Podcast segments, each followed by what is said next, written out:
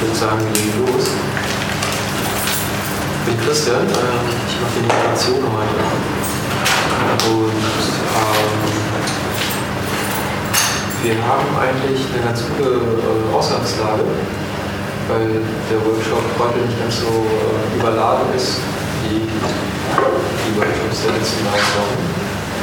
Wir haben zwei Referenten statt irgendwas drei über den anderen. Das ist jetzt keine ausgefallen, das haben wir von Anfang an so geplant, eben als eine Begegnung eben halt von, von Norbert äh, meiner Liebe und äh, Dirk Kresselhaus, Schneider PM zu meiner Rechten. Ähm, und wir wollen eben halt äh, uns ein bisschen, äh, erstmal ein bisschen kennenlernen ähm, und dann ein bisschen was von Norbert und von, von, von Dirk erfahren, also was sie halt so im Gepäck haben für uns. Und dann äh, haben wir auch ein bisschen Zeit, eben halt in der Mittagspause, eben halt ein bisschen informelle, äh, für informelle Gespräche. Ja, das ist, haben wir jetzt wirklich so ganz äh, ähm, zentral auch in unseren Zeitplan aufgenommen, weil bei allen Workshops, die wir bislang gemacht haben in den letzten Jahren, immer wieder angemerkt worden ist, dass die Zeit zwischendurch zu kurz ist. Das die, höchstens die Zigarette. Also du wirst dich vielleicht noch an letztes Jahr erinnern. Das war so ein großer Kritikpunkt, dass wir da so ein bisschen so durchs Programm gehechtet sind, ohne uns ein bisschen Zeit zu nehmen in den Pausen. Ähm, und genau, und ähm, nach Möglichkeit äh, eben halt ein bisschen auch praktisch zu arbeiten heute wir werden halt mal sehen, wie sich das so, so entwickelt und was vor allem ihr halt auch so äh, für Erwartungen äh, einen Workshop habt. Ich würde vorschlagen, dass wir vielleicht mit so einer kleinen Vorstellungsrunde anfangen und vielleicht, ähm, vielleicht bei Inge. Dann gehen wir äh, einmal so rum, vielleicht mal ganz kurz, ja, was euch herbringt, ähm, was, was ihr vom Workshop ähm, erwartet und vielleicht eben halt auch ja, Sozialarbeit, das ist ja auch das Thema und ähm, ob es bestimmte Erfahrungsmomente schon gibt, ähm, bestimmte Vorstellungen davon, was Künstler und, ähm, und Sozialarbeiter und andererseits natürlich der Unternehmer zusammenarbeiten, also wie das alles zusammenhängt.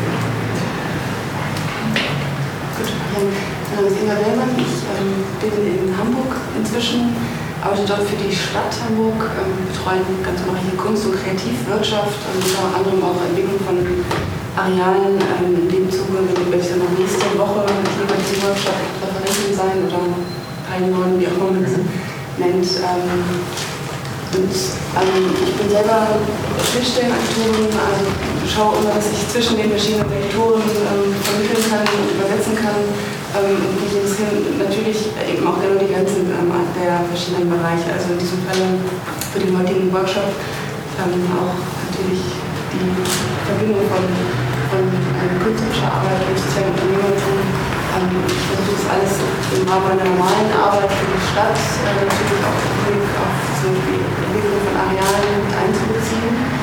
Und ähm, was hier passiert und wie wir auch nächste Woche den Tag dann gestalten. Das ein anderes Thema sein.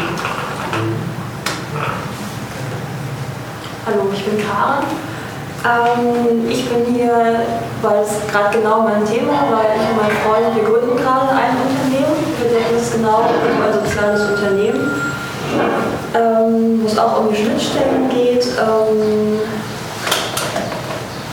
ja, ich versuche mal kurz anzureißen. Also wir, ähm, wir gründen im Wedding einen Raum, das Baumhaus. Und was ist ein Baumhaus? Ein Baumhaus ist, wo die Kinder aus der Nachbarschaft zusammenkommen und ihren Ort bauen, um sich zu treffen, Gemeinschaften aufzubauen, aber auch äh, äh, neue Pläne zu schmieden, ähm, die allen was bringen. Und genauso den Ort bauen wir bauen wir zusammen. Also wir holen Leute aus der Nachbarschaft zusammen. Zum einen die vielen Künstler, die dort wohnen in den Hinterhöfen. Das ist direkt gegenüber vom, hier vom Stadtteil Wedding. Und aber auch andere soziale Müsse aus der Nachbarschaft. Und wir bauen zusammen einen Raum aus und in die Mitte wird ein Baumhaus gebaut. Und dann wollen wir den Raum dann öffnen und das als ja, Netzwerk, Kulturpunkt, Ausgangspunkt für neue Projekte und Veranstaltungen, wo man sich vernetzt, betreiben zu der Plan und wir wollen dann im Juli fangen wir an, den Raum auszubauen und ich schreibe den Businessplan, also genau den Gründungsplan. Ich bin gespannt, was das wird. Ja, hallo, ich bin Jürgen. Ähm, ich bin bei der Berliner Gazette Gastredakteurin und so die Erfahrung mit Sozialarbeit beschränkt sich gerade noch auf ähm, ein Projekt von der Berliner Gazette und zwar haben wir in der Röntgenschule Neukölln, ähm, das ist eine Haupt- und Realschule zusammengelegt mittlerweile, eine Multimedia AG, die ich momentan leite. Genau, und wo auch vor drei Wochen, wo wir dann auch noch was drüber sehen werden.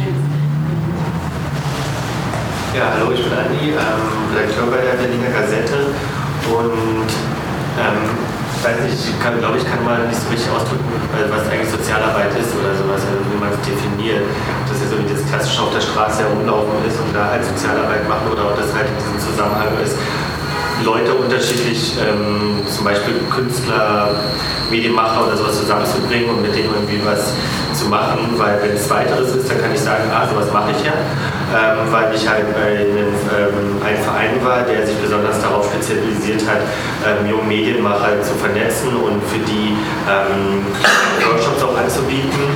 Das habe ich lange Zeit gemacht. Und jetzt ist es ja auch so, dass ich halt auch mit Leonie ähm, bei, der, bei der Röntgenschule bin und wir da auch versuchen, Multimedia-Angebote anzustellen und denen das zu geben. Und genau solche Projekte, also besonders halt auch immer diesen die Medienkompetenz bei Jugendlichen zu steigern. Das mache ich halt sehr gerne und in verschiedenen Formen. Willst du vielleicht auch kurz noch was zu den Sozialhelden sagen? Achso, genau. Dann bin ich noch bei den Sozialhelden. Das ist ein Verein, der vielleicht, also der zwar das Sozial, oder nicht zwar das Sozial im Namen hat, sondern ähm, man aber uns nicht als so klassische Sozialarbeiter, die jetzt auf die Straße gehen, sondern wir versuchen, ähm, soziale Projekte zu initiieren, die ähm, zum Beispiel auch mit Lösungsansätzen arbeiten oder sowas. Das eine Projekt ist halt fantastisch helfen, wo man einfach spenden kann. Und ein anderes Projekt ist halt die Real Map, wo man zum Beispiel Rollstuhl gerechte Orte taggen kann. Das bedeutet, es ist auch ein neuer Ansatz, wo man halt nicht mehr sagt, okay, wir haben jetzt ein Problem, sondern vielleicht auch versucht, irgendwie einen Lösungsansatz zu machen. Und damit sind wir einigermaßen erfolgreich. Norbert kennt der äh, Raul Krauthausen, den Vorsitzenden, und auch Ashoka Fellow, ähm, dann ziemlich gut. Und ähm, genau, das ist ähm, auch nochmal eine andere Art der Sozialarbeit. Vielleicht. So. Ich heiße Katharina. Ähm, entschuldigen Sie mein Deutsch, weil es nicht so gut ist. Also ich bin äh, Journalistin aus Griechenland und, und, wohne in Berlin seit äh, September. Ähm, ich habe eine Fellowship bis Juli und danach will ich natürlich hier bleiben, weil es zu schwierig äh, in Griechenland ist, es jetzt ist. Und ich habe vor, ein Sozialunternehmen zu gründen, äh, das mit Kindern, mit Kindern, die nicht deutsch sind. Und es hat mit ähm, äh, Geschichte schreiben zu tun in äh, unterschiedliche Sprachen.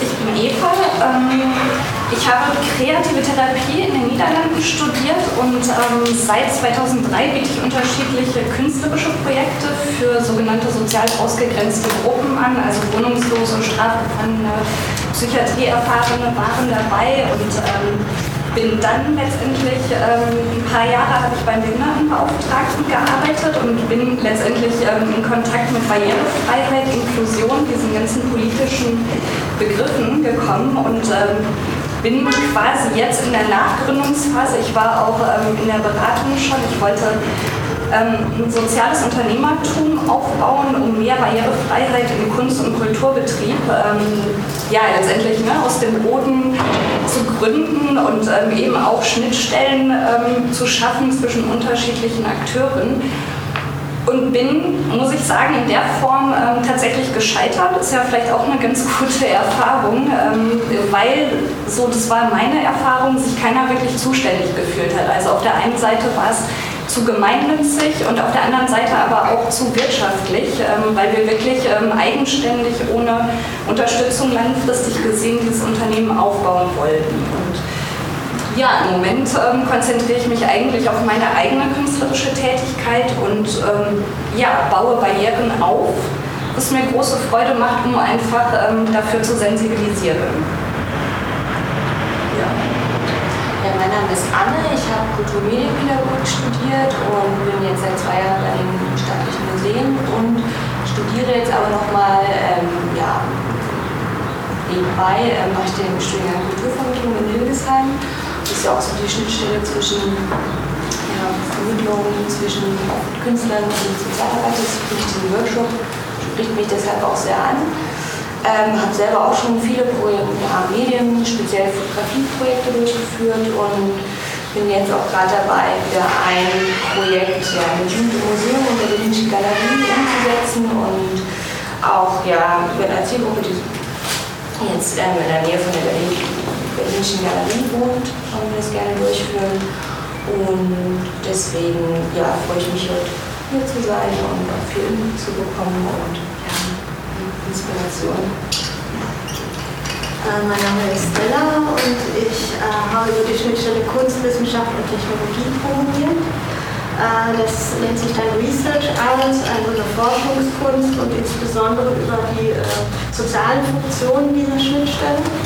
Und ähm, gerade dabei, ein Projekt, das People-to-People Research heißt, äh, zu gründen, wo es darum geht, Verknüpfungen zu schaffen zwischen verschiedenen Formen des Wissens, also von Wissenschaftlern, Technologen, aus der Politik, aus Anwendern, aus der Zivilgesellschaft. Also wie man das verknüpfen kann, dass es zu neuen Formen von Innovationen kommt.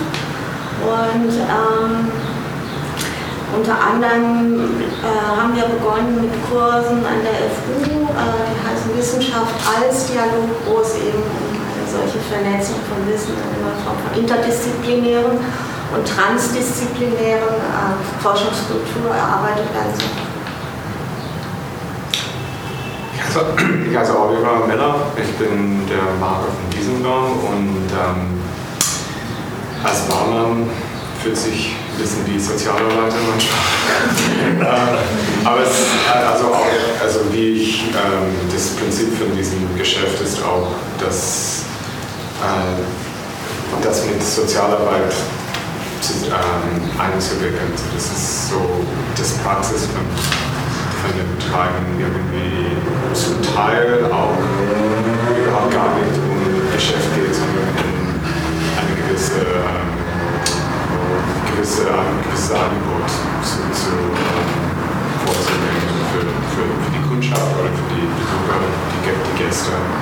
Das ganz interessant jetzt ist, ist dass in London ähm, ich, ich habe, also ich fange gerade jetzt an mit einem neuen Projekt in London, ähm, die Idee von diesem Rundlauf von den äh, Tischtennisspielen. Vielleicht muss man das ganz kurz erklären. Also ähm, of Palm, also der, die Räumlichkeit, in denen wir uns hier ähm, befinden, äh, gibt es jetzt ungefähr seit 10, 11 Jahren.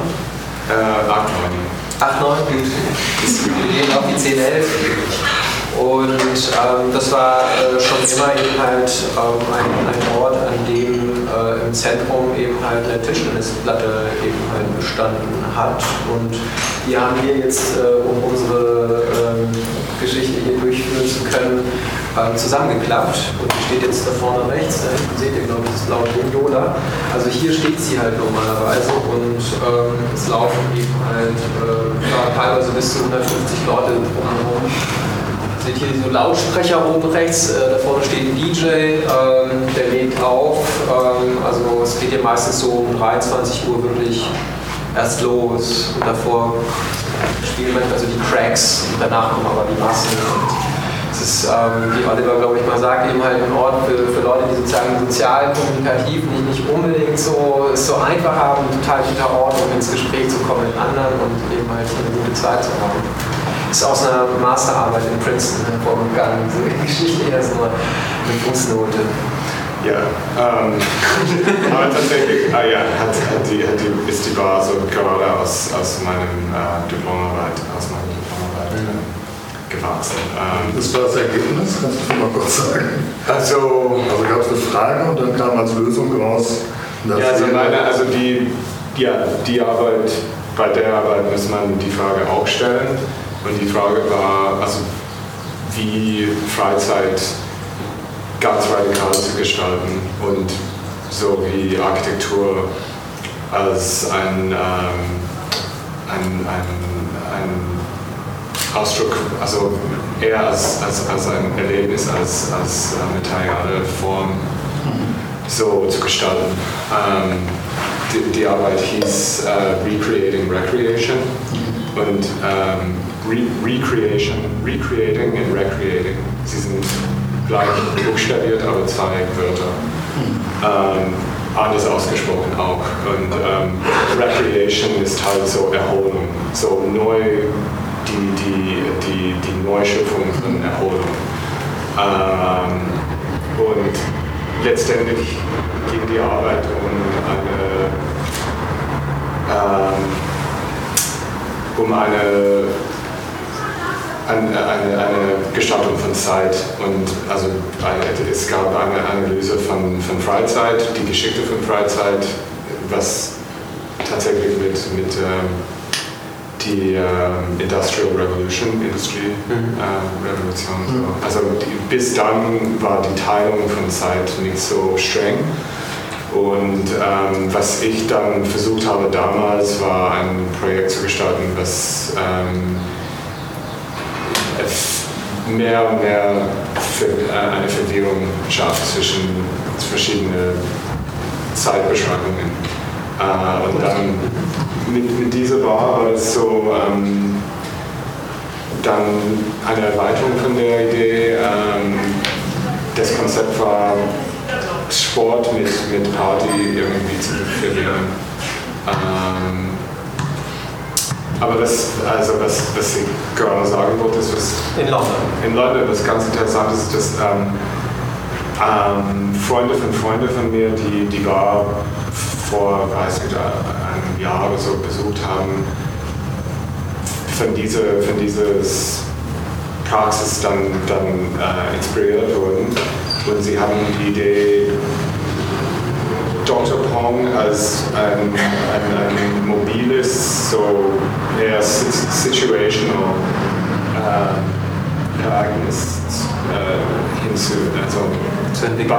Ja, zu entwickeln. Und, ähm, und das vor allem in, in sehr harte Gegenden London, also wie Tottenham oder in, in Süden, ähm, wirklich dann auch mit Musik und, und die Idee wäre auch, dass also die, die, die Bewohner von verschiedenen Nachbarschaften alles so in, in, in diesem Kreislauf zu bringen. Ähm, und ja, also das ist vor allem ihre Arbeit, aber ich bin als so Berater oder Unterstützer tätig und ich, ähm, ich bin sehr, sehr betroffen. Also ich finde es echt also wunderbar. Also das, das, da ich hier was Stabiles, so was, das, was auf einem Standort immer passiert ist, ähm, gemacht habe, ähm, dass sie dann das als eher, das als, als wirklich, das, das vielleicht treu zu, diese, zu diesem Konzept ist, was ich tatsächlich selber gemacht habe. Und ist wirklich Sozialarbeit in, in, in, äh, in der, in der Reise. Gut, wobei vielleicht noch zu diskutieren wäre, ähm, äh, was Sozialarbeit eigentlich genau ist. Ähm, die Frage ist ja aufgekommen, beziehungsweise was Sozialarbeit sein könnte, ähm, wenn Künstler und Unternehmer äh, dabei sozusagen mitmischen. Jetzt willst du vielleicht ähm, ja. weitermachen und dann hören wir. Ja, ich heiße Moritz. Ähm, ich habe irgendwann mal Theaterwissenschaft studiert und ähm, mache seitdem kulturelle Projekte unterschiedlichster Art. Ausstellungen, Veranstaltungsreihen, Installationen. Das entwickelt sich immer eher an der Fragestellung. Ich hatte eigentlich immer den Ehrgeiz, möglichst, also sozusagen am liebsten für jede Fragestellung eine neue Form zu entwickeln und ähm, was einen ungehörigen Spaß macht, gleichzeitig auch für die letztendliche Ergebnis, glaube ich, immer einen Vorteil bringt, weil es eben so maßgeschneidert ist. Hat für mich beruflich persönlich immer ein bisschen dieses Problem der Frage, was machst du eigentlich, was bist du eigentlich, weil es ist eben nicht klassisch Kurator, nicht klassisch Dramaturg. Im Theater hat es sowieso nicht richtig was zu tun. Das ist alles ein bisschen schwierig. Und ähm, trotzdem ist das die letzte, also bis heute eigentlich ganz gut gegangen. Im Moment ist es so, dass ich zunehmend auch finanzielle Probleme habe, insofern auch sozusagen der Kontext mich sehr anspricht und ich auch parallel dazu innerhalb der letzten Jahre sich schon auch verschoben hat, diese Frage, wofür macht man eigentlich eine kulturelle Veranstaltung? Wen spricht man damit an? Was ist das für ein Repräsentieren, für ein Abbilden, für ein, für ein äh, Dialog, Begegnungs Moment, äh, was ich da suche. Und das ist bei mir alles gerade sehr stark im Umbruch, weswegen ich auch eigentlich fast aus, auch aus Interesse angefangen habe, Workshops in Schulen zu machen und durch Zufall auch in Projekte reingeraten bin, wo ich irgendwie ein ganzes Dorf gespielt habe und das Dorf halt seine Geschichte erzählt hat. Und ähm, in einem Moment ähm, ja, sehr in Bewegung und fand in dem Sinne ganz allgemein, dass die Initiative dieses Projektes sehr spannend und konnte jetzt halt die anderen beiden Male nicht, aber verfolge mit Interesse, was jetzt die nächsten beiden halt hier besprochen wird. Schön. Ja. Ich bin Roland und ich komme hier aus Berlin. Und ich habe mit sozialen Sachen eigentlich gar nichts zu tun, direkt. Ich habe auch schon mal in Schulen gearbeitet oder so. Ich bin Künstler und habe mit Kindern gearbeitet oder die Kinder haben äh, so Geschichten, die ich mal geschrieben hatte vor langer Zeit, äh, gemalt oder sowas, aber das ist sehr lange her. Und jetzt bin ich eigentlich nur neugierig, äh, was ich hier höre oder welche soziale Ansätze gibt es oder, oder wie äh, sind Leute involviert in irgendwelche sozialen Geschichten. Deshalb bin ich heute hier. Elisabeth? Ja, ähm, ich bin Elisabeth, ich mache äh, die Technik hier für diese EV-Veranstaltung und ähm, mein Zusammenhang mit Sozialen wäre, dass ich super gern eigentlich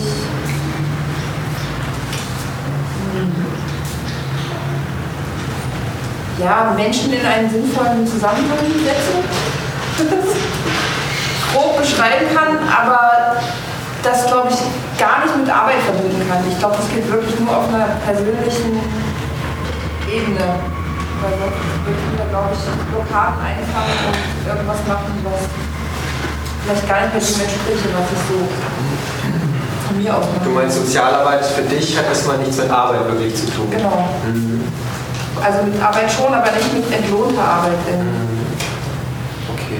Und äh, vielleicht noch eine Fußnote zu dir. Du machst ja den äh, Veranstaltungsraum äh, das Ausland. Ich weiß nicht, ob ihr das kennt. Es gibt, liegen auch hier Flyer aus. Gibt es, glaube ich, seit zehn Jahren auch.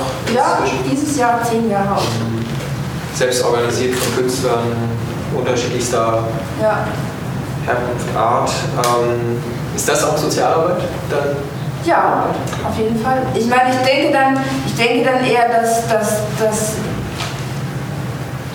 also jeder, der mit seinen Freunden oder Bekannten auf eine irgendwie fördernde Art und Weise umgeht, macht irgendwie Sozialarbeit oder in der Familie oder also in dem äh, an was an den Menschen liegt, mit denen man umgeht und in dem man irgendwie versucht, sie auch zu entwickeln und nicht irgendwie nur sie da links liegen lässt.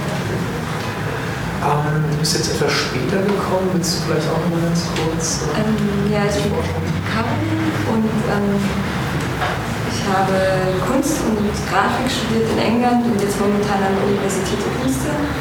Und für mich stellt sich halt die Frage, was Sozialarbeit sein kann, dass du auch schon vorher so diese Fragestellung aufgehoben hast, vor allem was ähm, äh, soziales Design ist oder, oder sein kann und wo ich mit dem, was ich kann und was ich gelernt habe, ähm, ansetzen kann.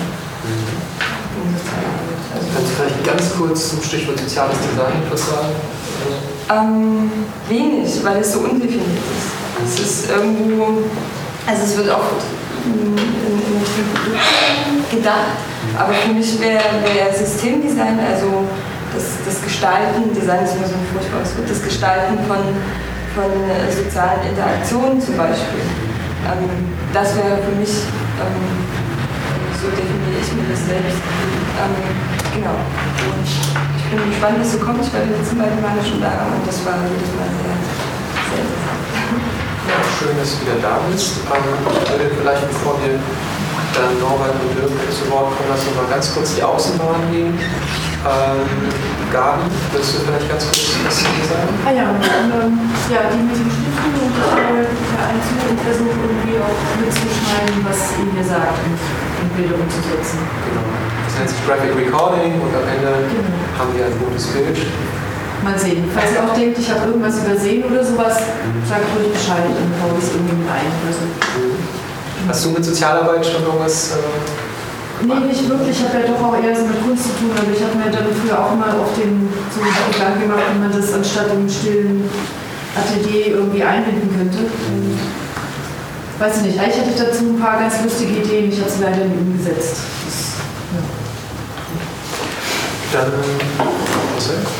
Ja, hallo, ich bin Marcel, ich bin auch bei der Berliner Gazette engagiert. Ähm, das würde ich auch als mein soziales Engagement betiteln, wo ich das ehrenamtlich mache.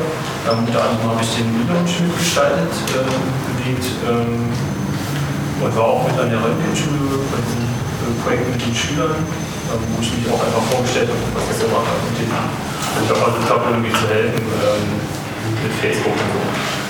Ähm, das ist mein soziales Engagement bis hierhin und mal sehen, vielleicht gibt es sicher noch irgendwas. Und im wirklichen Leben bist du Programmierer, Softwareentwickler, hast dein eigenes Unternehmen. Genau. genau. Ähm, ähm, Ben Pohl, ich bin gelernter Industriemechaniker, studierter Kommunikationsdesigner und mache gerade noch meinen Master in Urban Design in Hamburg an der Urban City Universität. Ich habe da auch einen kleinen Lehrauftrag Film als Methode in der Stadtforschung und ähm, von dem sozialen Aspekt her ähm, glaube ich, dass man ähm, ja, das Soziale nicht herstellen kann, also so Social Engineering, da halte ich nicht sehr viel davon. Aber was wir im Moment forschen in einem Projekt an der Hafen City Universität in Wilhelmsburg, in der Universität der Nachbarschaften, ist eigentlich die Frage, ähm, wie können wir dem Sozialen mehr Möglichkeiten schaffen, sich zu entfalten, zu emergieren wie auch immer. Das ist eine Grundfrage und dabei ähm, geht es natürlich um ganz viele Dinge. Dabei geht es um äh, ökonomische Aspekte, da geht es um räumliche Aspekte. Ähm, Stadt, Gesellschaft fließen da ganz vielen Ebenen zusammen.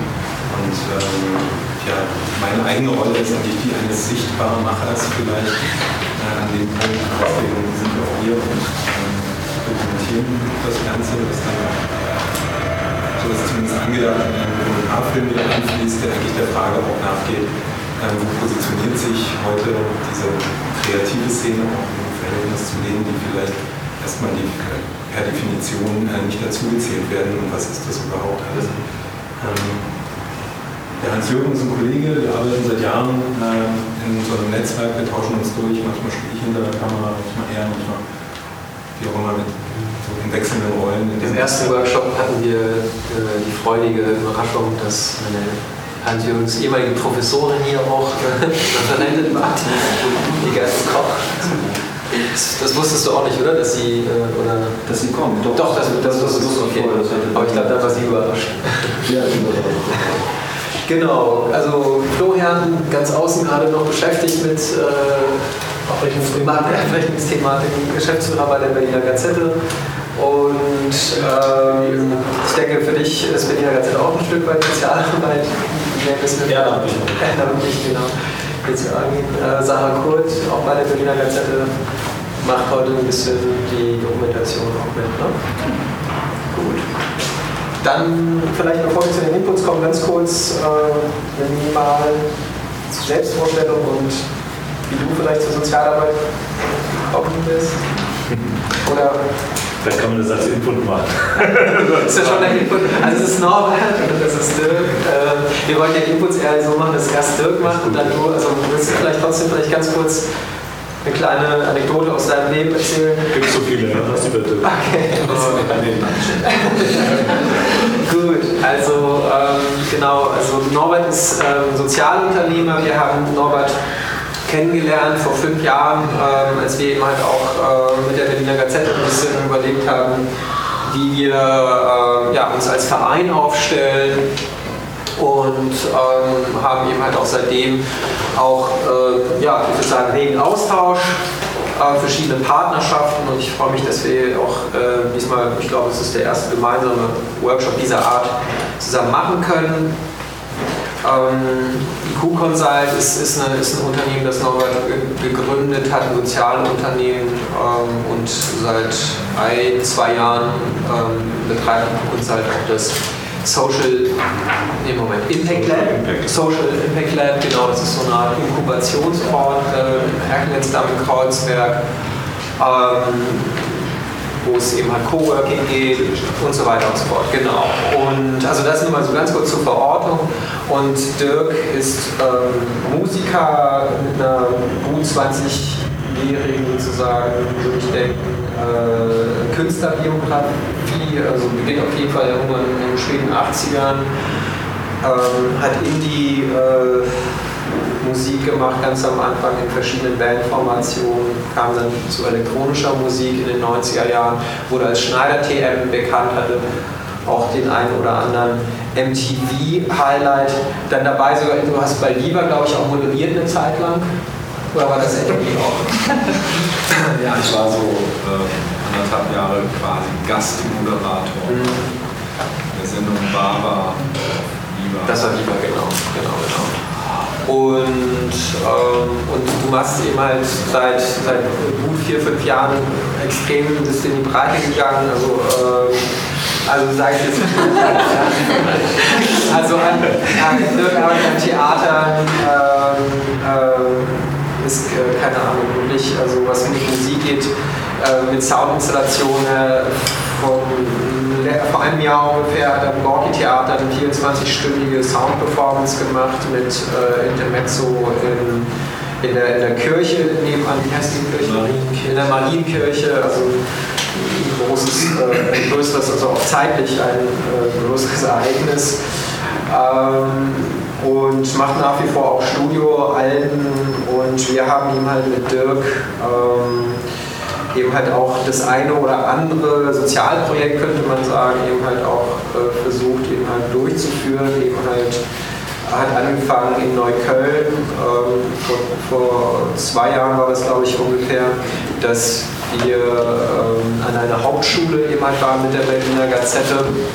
Und ähm, ja, dort eben halt den Ethikunterricht äh, versucht haben mit Künstlern und äh, anderen Kreativen eben halt das, das Fach ein bisschen aufzumischen. Äh, wir hatten so, ich glaube, ein Vierteljahr Zeit und, und Dirk war eben halt ein Gastdozent. Ich muss dazu sagen, es war sehr schwierig für die Künstler, nicht nur eben halt diese Begegnung mit diesen Kindern.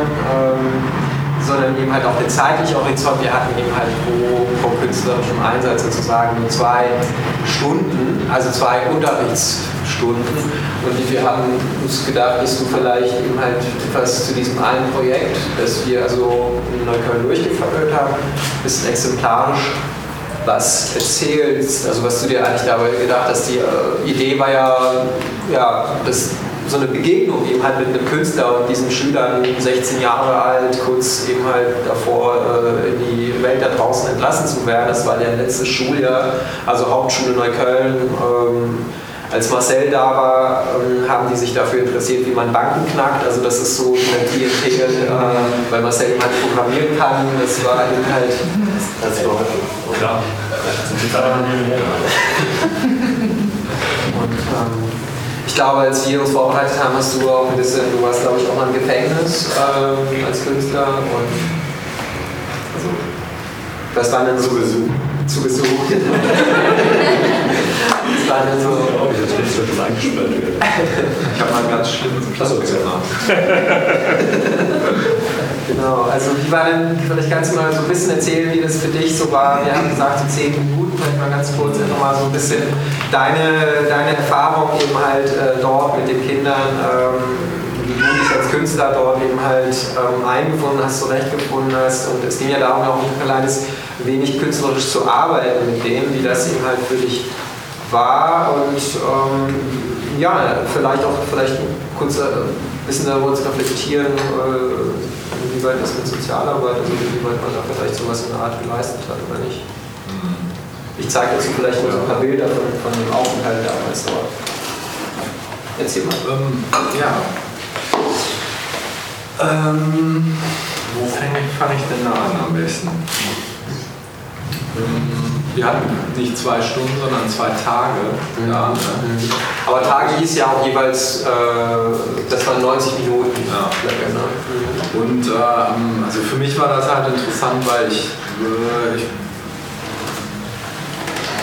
habe relativ wenig, also re regelmäßigen Kontakt zu äh, Kids in dem Alter und äh, darum wusste ich auch ehrlich gesagt gar nicht so genau, was mich da erwartet. Und äh, die erste Begegnung sah so aus, dass wir uns gegenseitig irgendwie Musik vorgespielt haben. Und ähm, stellte sich raus, dass die äh, Kids da halt alle auf Hip-Hop stehen, aber auf nur ganz bestimmten Hip-Hop mit ganz bestimmten Texten aus Neukölln, was auch absolut nachvollziehbar ist, äh, was ich auch super interessant finde. Und dann ähm, haben, ich glaube, die uns äh, ein paar Tracks vorgespielt und ähm, war musikalisch alles so ein bisschen cheesy, aber super harte Texte äh, irgendwie, also äh, für, für, für meinen Geschmack. Und ähm, dann äh, habe ich schon ein paar CDs äh, mitgebracht. Und auf zwei sind auch so Hip-Hop-artige äh, Stücke drauf, aber sehr frei, also eher experimentell. Und die habe ich denen dann vorgespielt. Die saßen dann so vor mir so, fanden sie super scheiße. Also passt überhaupt nicht in deren Raster von, äh, von was cool ist irgendwie. Die sind allerdings auch schon über, die waren teilweise über zehn Jahre alt, die Stücke.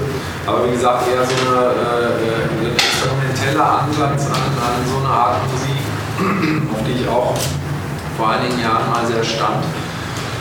Und ähm, mit einem sehr lustigen Rapper, Max Turner, der eigentlich eher so Poet ist und sehr, äh, also fast schon kosmische Texte schreibt. Und äh, na, wie gesagt, kam überhaupt nicht gut an bei denen. Äh, die haben mich auch wirklich fertig gemacht eigentlich so, deswegen. Also die fanden mich super uncool und so. Aber trotzdem noch, ich fand die halt cool und darum fanden sie mich dann vielleicht auch wieder cool, weil ich so uncool war oder so. Auf jeden Fall gab es dann schon so, so, so, so irgendwie äh, so eine Art, äh, ähm, es müssten so äh, Standpunkte äh, oder wie heißt das, soziale Standings irgendwie definiert werden und dann war okay. Dann ähm, dachte ich, okay, ähm, spiele ich denn mal was ganz anderes vor. Und zwar habe ich noch eine Band, die heißt äh, Angel, das ist mit einem Film zusammen, Ilpo Bassenen, der sonst bei Pansonic spielt oder gespielt hat. Und wir machen, äh, also es hat als neues Projekt angefangen vor Ende der 90er Jahre und mittlerweile ist es einfach so ein, so ein Sound, äh, also wir machen auch Akustikstücke und so weiter. Ich habe denen ein Stück vorgespielt, das war eigentlich nur mit äh, Sachen aufgenommen, die damals in meinem Wohnzimmer rumlagen und dann gleichzeitig live gedubbt mit Effekten, also quasi so ein, so ein Live. Könnte das auch als Klangkunst bezeichnen, wobei das für uns halt schon irgendwie was anderes ist. Hier habe ich das denen dann auch vorgespielt und das haben sie dann auf einmal verstanden. Ne? Also das fanden sie auf einmal interessant. Vielleicht nur ganz kurz hier als Illustration, das war so die Situation, in der äh, Dirk seine Klangkunst äh, vorgeführt hat. Also die hatten, äh, wir hatten diese Augenbinden mitgebracht und ähm, das war eben halt so eine Begegnung wirklich so mit der Musik äh, über die Ohren. Und, und danach haben die eben halt ähm, eigentlich die gefragt, was, was hört ihr da eigentlich, was habt ihr da gehört? Ne? Und dann, hat, dann haben die das halt so protokolliert auf der Tafel.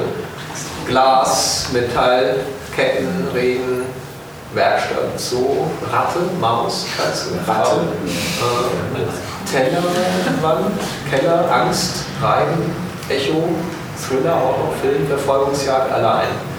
Ja, das war schon ein Horrorfilm, ne? Ja, das äh, irgendwie haben die einen Ansatz dazu, weil, weil es sie an äh, Sound von äh, Videospielen erinnert hat, im weitesten Sinne. Und ähm, was ich sehr interessant daran fand, war, äh, dass äh, diese, diese Hip-Hop-Sachen, die, also die Hip-Hop in Anführungsstrichen Sachen, die äh, ich da äh, aufgenommen hatte, dass meine Idee eigentlich damals war, verschiedene Genres zu mischen und auch, äh, sagen wir mal, Leuten wie äh, den Schülern oder anderen, die halt relativ auf einen, jetzt musikalisch gesehen, auf ein Genre fixiert sind, die Ohren zu öffnen für andere äh, Soundwelten. Das äh, hat absolut nicht funktioniert, so mit den Stücken, aber dann äh, die total kompromisslosen, abstrakten Noise-Stücke äh, dann irgendwie verstanden wurden. Und, und also das hat mich letztendlich sehr gefreut, muss ich sagen. So, weil äh, das hat mir dann auch wieder äh, ähm, irgendwie gezeigt, dass man eigentlich möglichst keine Kompromisse eingehen sollte, bei egal was man macht weil mich eigentlich dieser freie Sound auch ehrlich gesagt mehr interessiert als irgendwie so. Ne? Und ähm, ja, äh, also irgendwie war das auf jeden Fall ziemlich interessant für die. Und dann dachte ich, äh, äh, dann machen wir das nächste Mal auch Musik und äh, hatte die Idee, dass jeder halt irgendein Objekt mitbringt, egal was, so äh, womit er Sound macht oder sie. Und äh, das nächste Mal hatte ich dann so ein kleines Studio mit dabei. Das war die, der Versuchsaufbau. Genau. Ein Laptop, Mischpult, äh, ein paar Effekte, diese Boombox, die hier steht. Mich selbst als Mischer, wie man da auch sieht. Und äh, habe dann in Zweiergruppe mit den Schülern äh, Sound auch, also äh, quasi freie, frei improvisierte Sound-Sessions aufgenommen.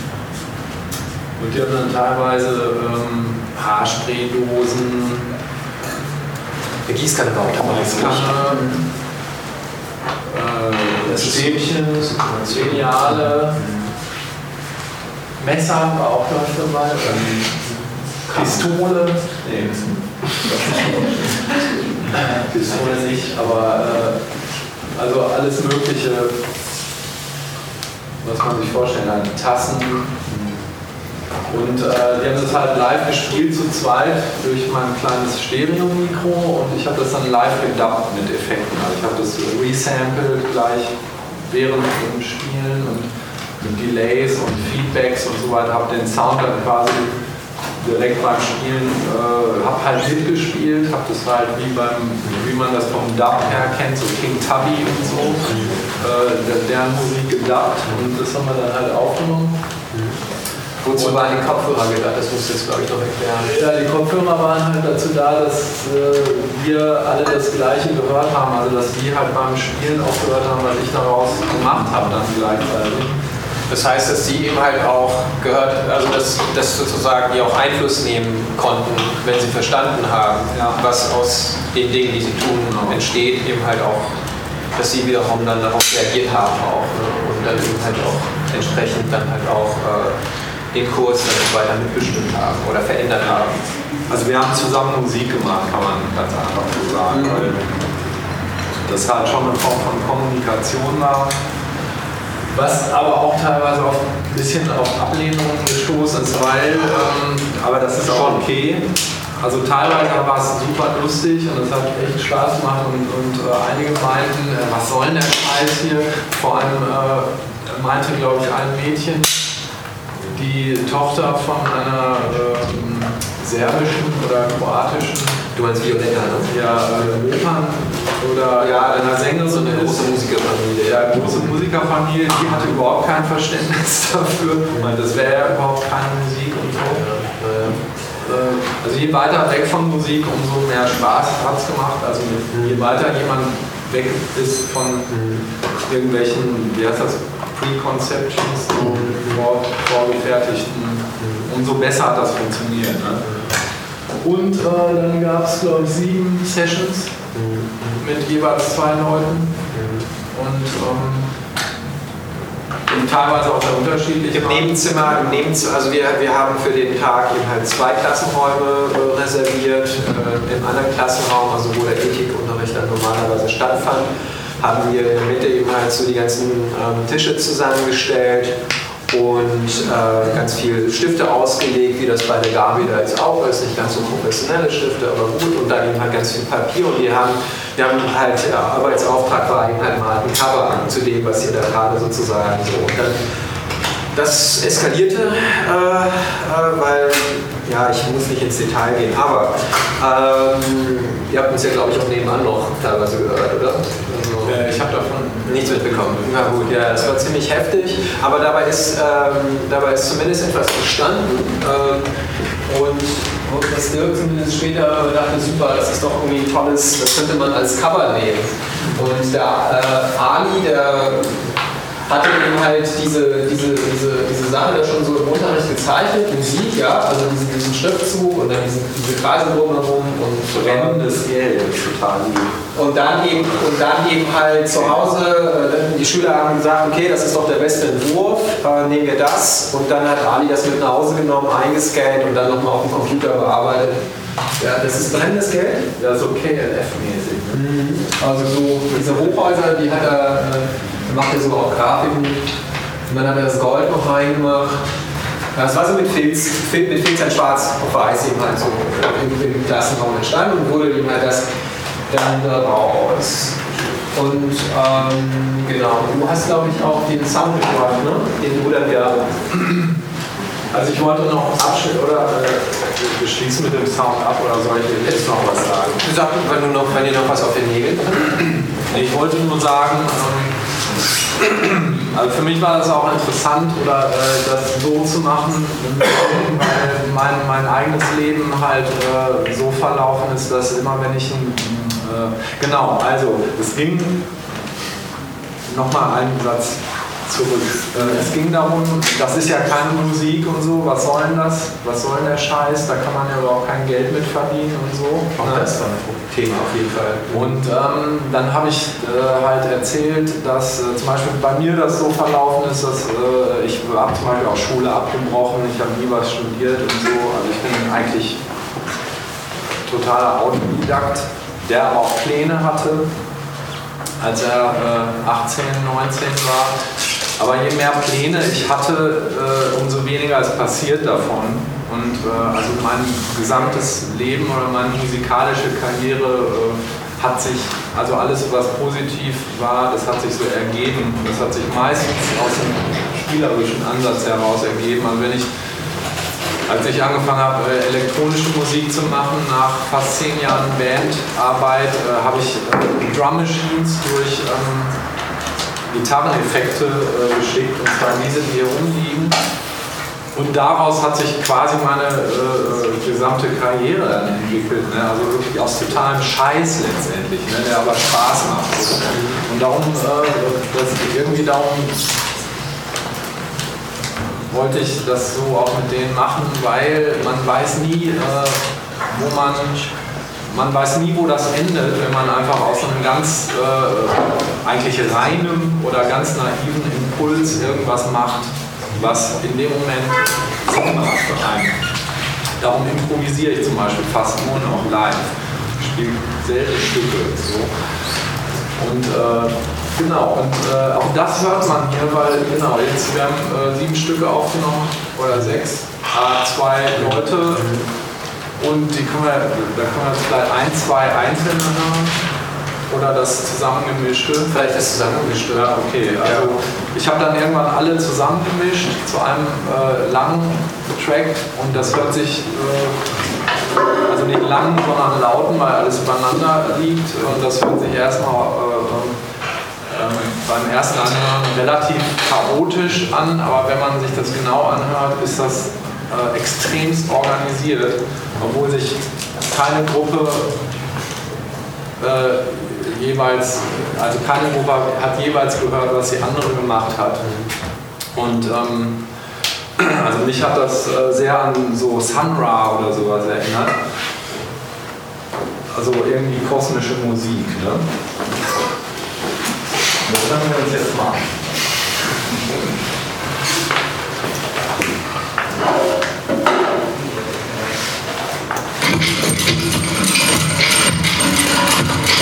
Thank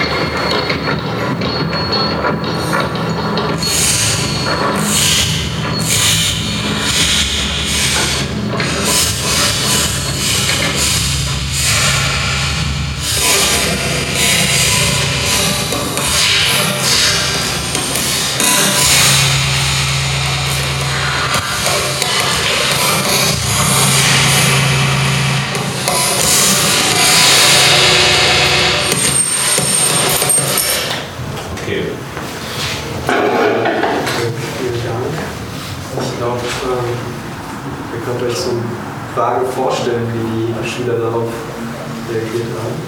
Habt ihr das gehört? Diesen Mix? Klar, klar. Ja, also ich glaube, du hast gut, ne? Du hast unmittelbar nach der Session, also noch innerhalb der Schulzeit, also während die Aufnahme quasi noch frisch war, glaube ich, etwas von den allerersten Mitschnitt vorgespielt. Ähm, der Gruppe. Und dann gab es nochmal einen Tag, an dem wir im Kunstraum Britannien äh, eben halt so einen Präsentationstag gemacht haben. Vielleicht an der Stelle ähm, ganz kurz noch was zum Kontext des Projekts. Also es war eben halt an der Schule mit mehreren Künstlern, Fotogra eine Fotografin, Malerin war auch dabei, äh, Videokünstler und verschiedene andere beteiligt, äh, mit den Kindern, mit den Jugendlichen gearbeitet. Wir waren aber eben halt auch mit eben diesen Künstlern an zwei anderen Schulen auch noch. Und ähm, und zwar an der Berufsschule in Kreuzberg, dem OSZ 1. Das ist eine Berufsschule, glaube ich. Und dann einer privaten Hochschule in, in Charlottenburg. Und ähm, wo eben halt so Botschafter und industriellen Kinder ähm, so ihr privates Hochschulstudium ähm, absolvieren und so Sachen so ja, Business Administration Management und so weiter. Und ähm, es ist, glaube ich, nicht, also es ist nicht nur der Grund, warum wir jetzt das, das Neukölln erweitern, haben glaube ich, nicht nur deshalb genommen, weil es Neukölln ist und man Neukölln eben halt unmittelbar mit Sozialarbeit assoziiert, sondern weil eben, halt, ich glaube, die Erfahrung dort die interessanteste war. Aber eben halt auch, weil letzten Endes in Charlottenburg das Experiment in dem Sinne gar nicht zustande kam, lange Geschichte.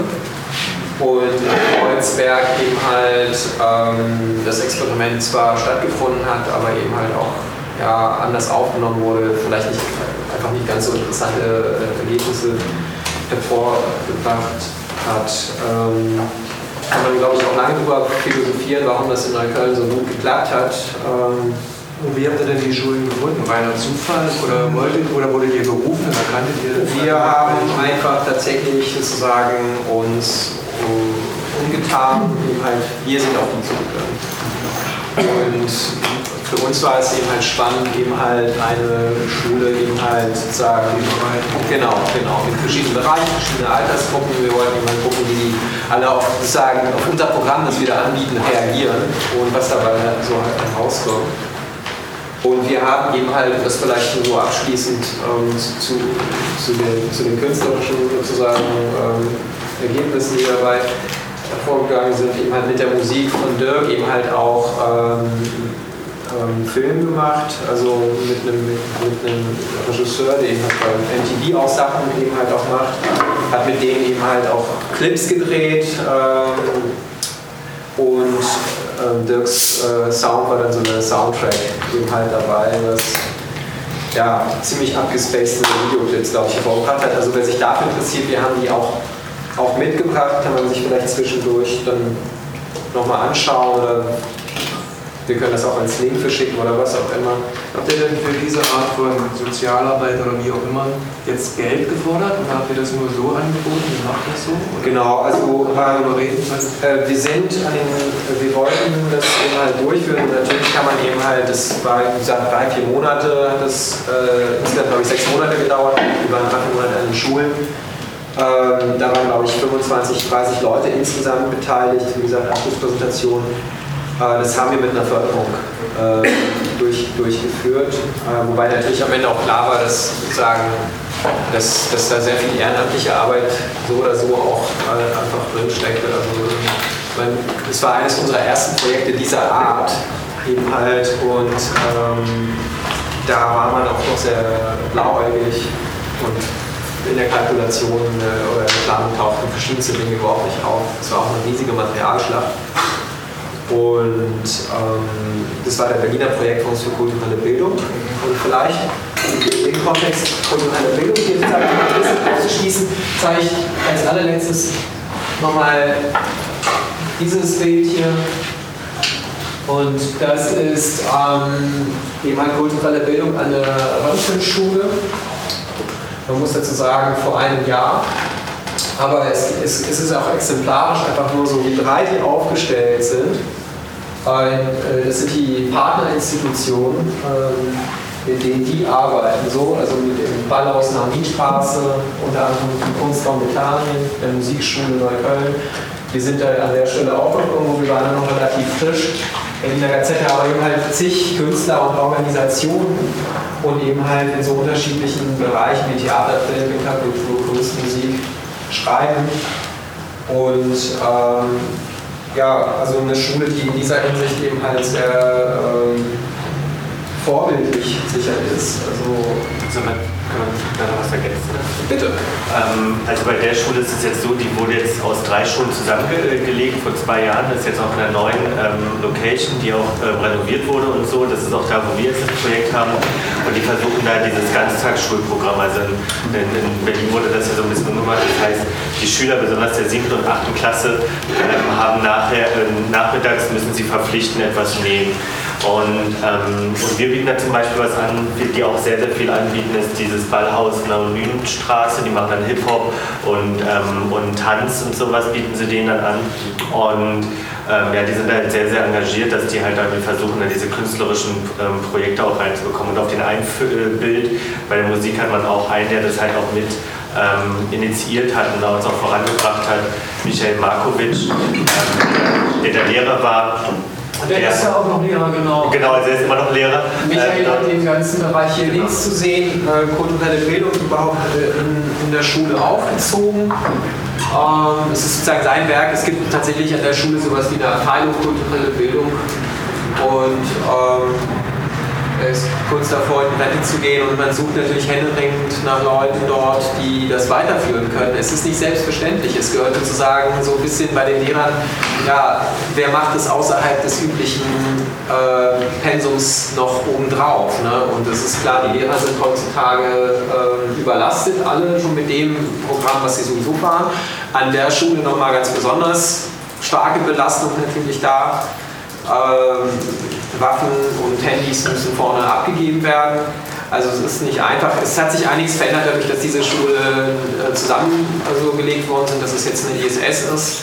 Und das ganze Klima hat sich auch insgesamt ein bisschen verbessert. Sie hat auch einen neuen Standort. Sie ist jetzt in Neukölln-Treptow und sie ist jetzt da genau auf der Treptower Grenze. So, und man merkt es halt schon, dass auch dadurch ähm, andere Schüler vielleicht dort auch oder Eltern ihre Schüler dann dahin bringen und so. Und ja, aber ähm, also wenn man da von sozialer Arbeit spricht, also er hat das ja auch wirklich dann so wirklich, er war Rektor an der einen, ist jetzt irgendwie Konrektor an der anderen, ähm, hat das dann halt mit initiiert und uns dann halt auch, also auf die Frage, wie sie, aber jetzt auch die Berliner Gesetze über Christian dann, ja. Wie ist dann, also ich weiß ja nicht, was ihr sozusagen euch vorgestellt habt, wo das Gespräch hingehen soll. Ich habe vor zwei Wochen einen Workshop in der Grundschule in der in Kreuzberg gemacht, wo halt auch die das gleiche Thema haben. Ne? Wir müssen jetzt sozusagen bis 4 Uhr ihr Programm anbieten und unglaublich ausgestattet waren mit Garten hinten dran und Töpferwerkstatt und Studio und äh, Fotowerkstatt und was man sich alles vorstellen kann, Malraum, Holzwerkstatt, ich weiß nicht was alles.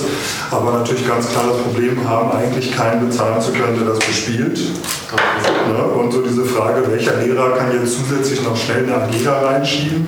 Und äh, was ist sozusagen das Geld, was von der kulturellen Bildung kommt? Oder es, ist, ist das sozusagen der Weg, wo es jetzt hingeht? Das heißt, jeder Künstler, der irgendwie überlegt, ich würde was machen, guckt irgendwie daraus, das zu einem Projekt äh, aufzubauen, stellt den Antrag, bringt das Geld im Grunde genommen, ne, legt es den vor die Tür, weil es selber beantragt hat.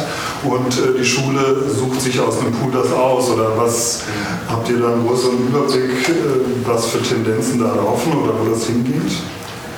Ich glaube, wir können, also ich persönlich zumindest, ich weiß nicht, es gibt ja auch andere, genau, auch, äh, kann ich nur für die Röntgenschule sprechen und wie sich das eben halt in letzter Zeit entwickelt hat. Es ist dort, also um diese, dieses eine konkrete Beispiel einfach nur mal aufzugreifen, mit, der, mit, dem, mit dem Ganztagsunterricht in den AGs, ich glaube 20 AGs, die da im Augenblick angeboten werden, von Kochen über Spazierengehen, Zirkus-AGs, Zirkus in der Fußball, Zirkus in der, in der, äh, hinten mit dran, ähm, Hip-Hop, Tanzen, keine Ahnung, Choreografie, dies und das.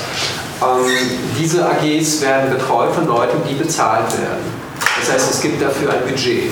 Und das Budget hat die Schule quasi. Das Budget hat die Schule, wobei es gibt noch eine Organisation, ich weiß nicht, ob du das jetzt noch erinnerst, die so ein bisschen angedockt ist, ähm, so eine Art von Sozialträger, die es eben halt auch ermöglichen, dass dann wiederum Leute, die auch teilweise über sie vermittelt werden, dort reinkommen.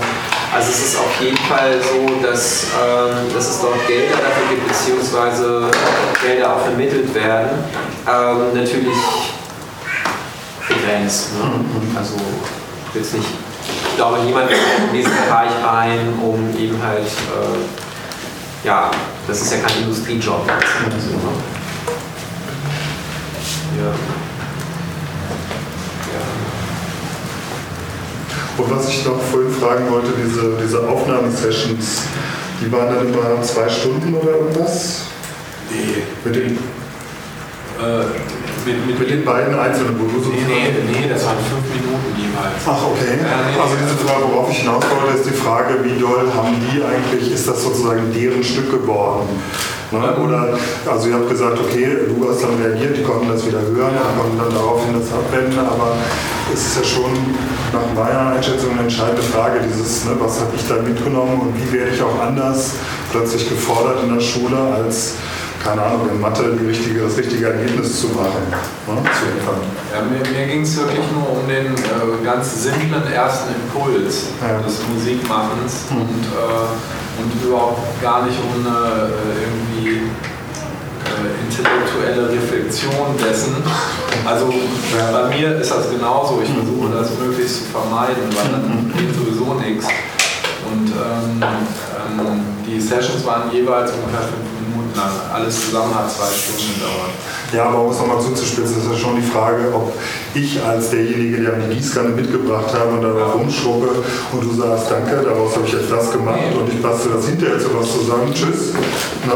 Oder wie weit habe ich das Gefühl, ey, meine Gießkanne, ne? könnt ihr Genau. hören und ich habe noch mit Dirk gesprochen, welcher Effekt und ob das nicht mehr Bass oder Tralala haben kann. Das haben wir nicht gemacht, aber äh, gesagt, das, es ging nur um den ersten Impuls und äh, ähm, die Gießkanne ist drauf, nur dass ich äh, quasi mit zwei Geräten, die ich noch mitgebracht habe, quasi mitgespielt habe, aber keine eigenen Sounds hatte, sondern äh, die Sounds, die da von denen kamen, ähm, nicht so manipuliert habe, dass man sie nicht mehr erkennt, sondern live gemixt habe, sozusagen.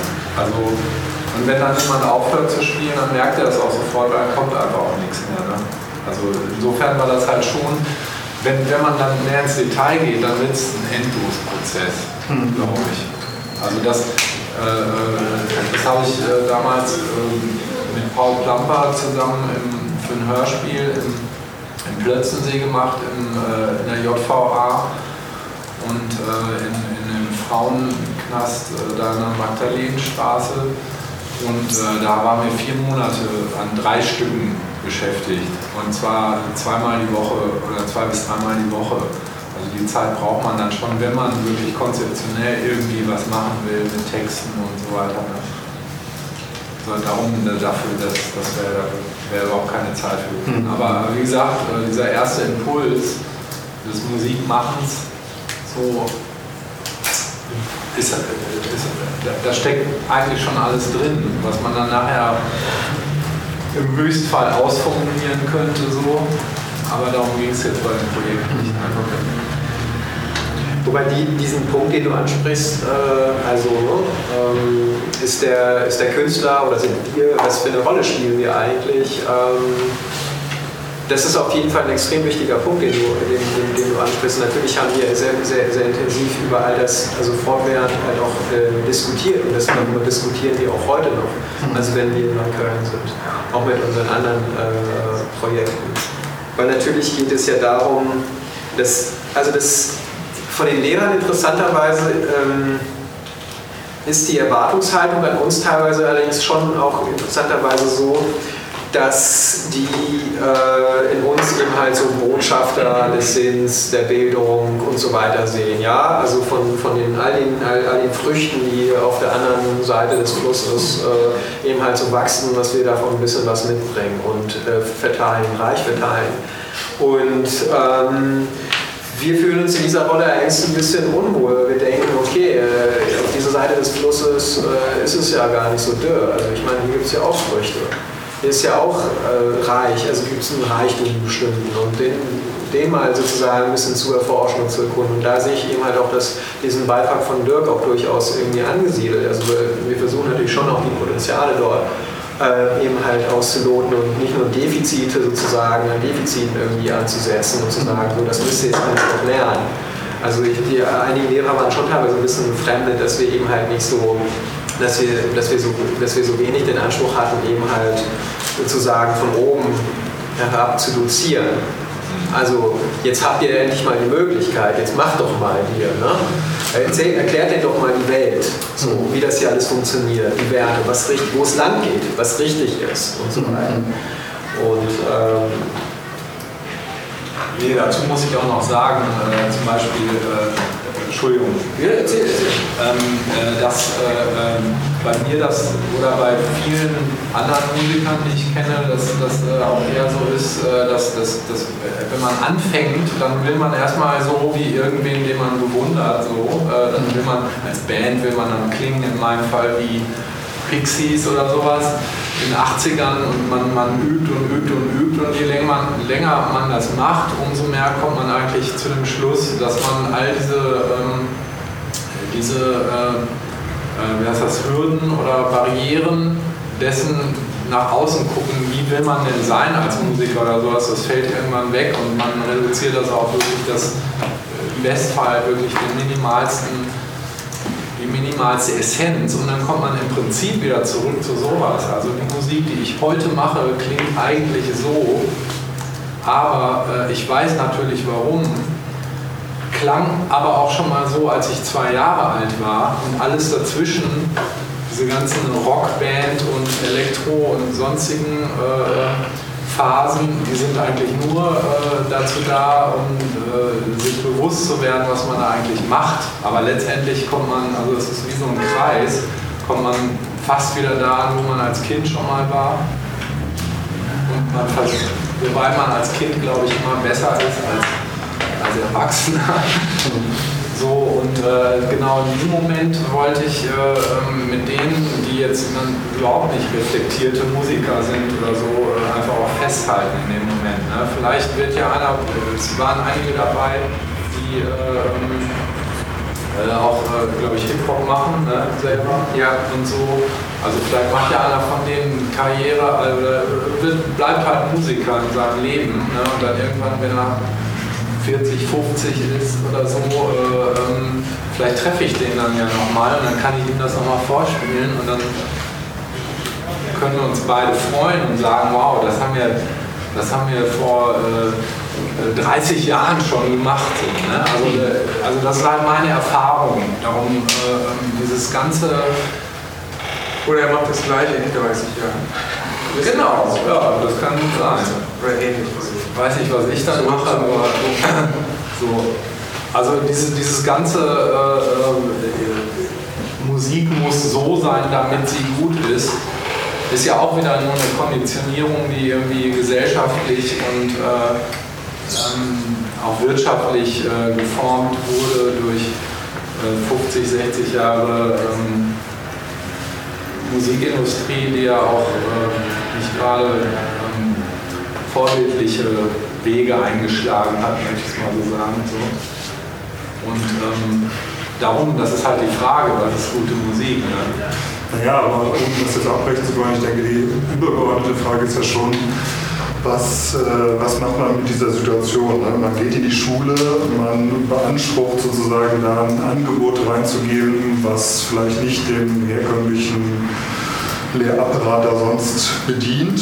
Ne? Und was ist dann das, was ich mitgeben kann? Was ist das Format, was ich habe? Ne? Wie viele Stunden? Ist es eine Projektwoche? Ist es eine durchgehende AG?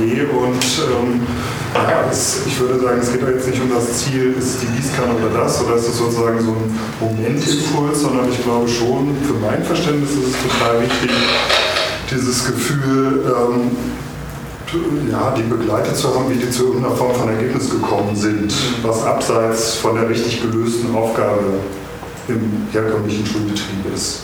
Ja, was sozusagen in der normalen, die ist ja auch nicht mehr so, wie ich das glaube ich erlebt habe, in der normalen Fächeraufteilung so sowieso schon mal nicht vorkommt, sondern ne, plötzlich irgendwie was da aus dem Schatten rauskommt, was halt im herkömmlichen Betrieb nicht ans Licht kommt und dadurch irgendwie andere Arbeitsweisen, andere Entwicklungsprozesse, alles was durchaus Künste, also sozusagen im Umfeld von Kunst ja auch stattfindet. Ne? Wie kommst du zu deinem Erlebnis? Sind ja immer sehr merkwürdige, können sehr merkwürdige Wege sein. Und da quasi mit der Erfahrung des Künstlers äh, sozusagen eine, eine Hilfe zu liefern, zu sagen, ne? bleib da mal dran, bleib da mal dran und äh, wir kriegen da schon was raus. Auch wenn der andere denkt, das ist eine total idiotische Idee. Ne? Der Witz ist ja im Grunde genommen, den Ideen dran zu bleiben. Und das ist, glaube ich, einer der Hauptvermittlungspunkte. Ähm, ja, absolut. Ich finde, ich fand auch Ablehnung in dem Zusammenhang absolut äh, äh nicht, äh, also das ist das ist genauso ein Erfolg wie halt äh, ähm, jemand, der sich das nachher anhört ähm, und sagt, äh, wow, äh, das ist ja Wahnsinn oder so. Ne? Beides, weil er hat eine Meinung dazu und darum geht es. Es geht nicht darum, äh, irgendwie konditionierten, wie gesagt, Kram da zu veranstalten, sondern um was Echtes halt. Ne? Und wenn jemand das wirklich scheiße findet, dann kann mir das auch nur recht sein, weil das ist eine Meinung. Nur, nur also er hat halt Gründe da, dafür äh, und diese Gründe möchte ich ihm nicht nehmen. Ne? Hm. So. Das finde ich auch wichtig, weil das ist einfach nur was, was man zur Diskussion stellt. Wie Musik ja generell. Hm. Es, es gibt ja nicht richtig und falsch bei Musik.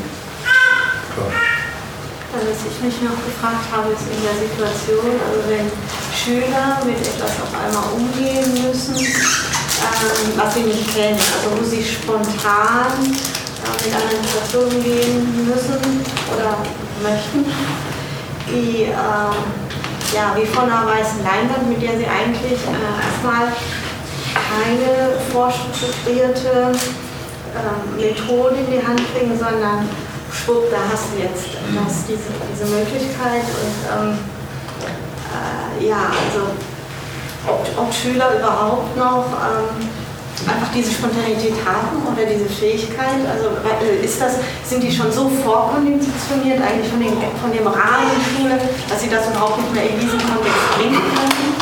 Also würde mich noch mehr die Erfahrung, die der gemacht hat, interessieren. Also das, das, war genau, äh, wir haben ja das gleiche an drei Schulen gemacht und da war es halt gar nicht so. Da kam sofort was in Neukölln bei der Schule je sophisticateder die Schule, umso weniger ging da.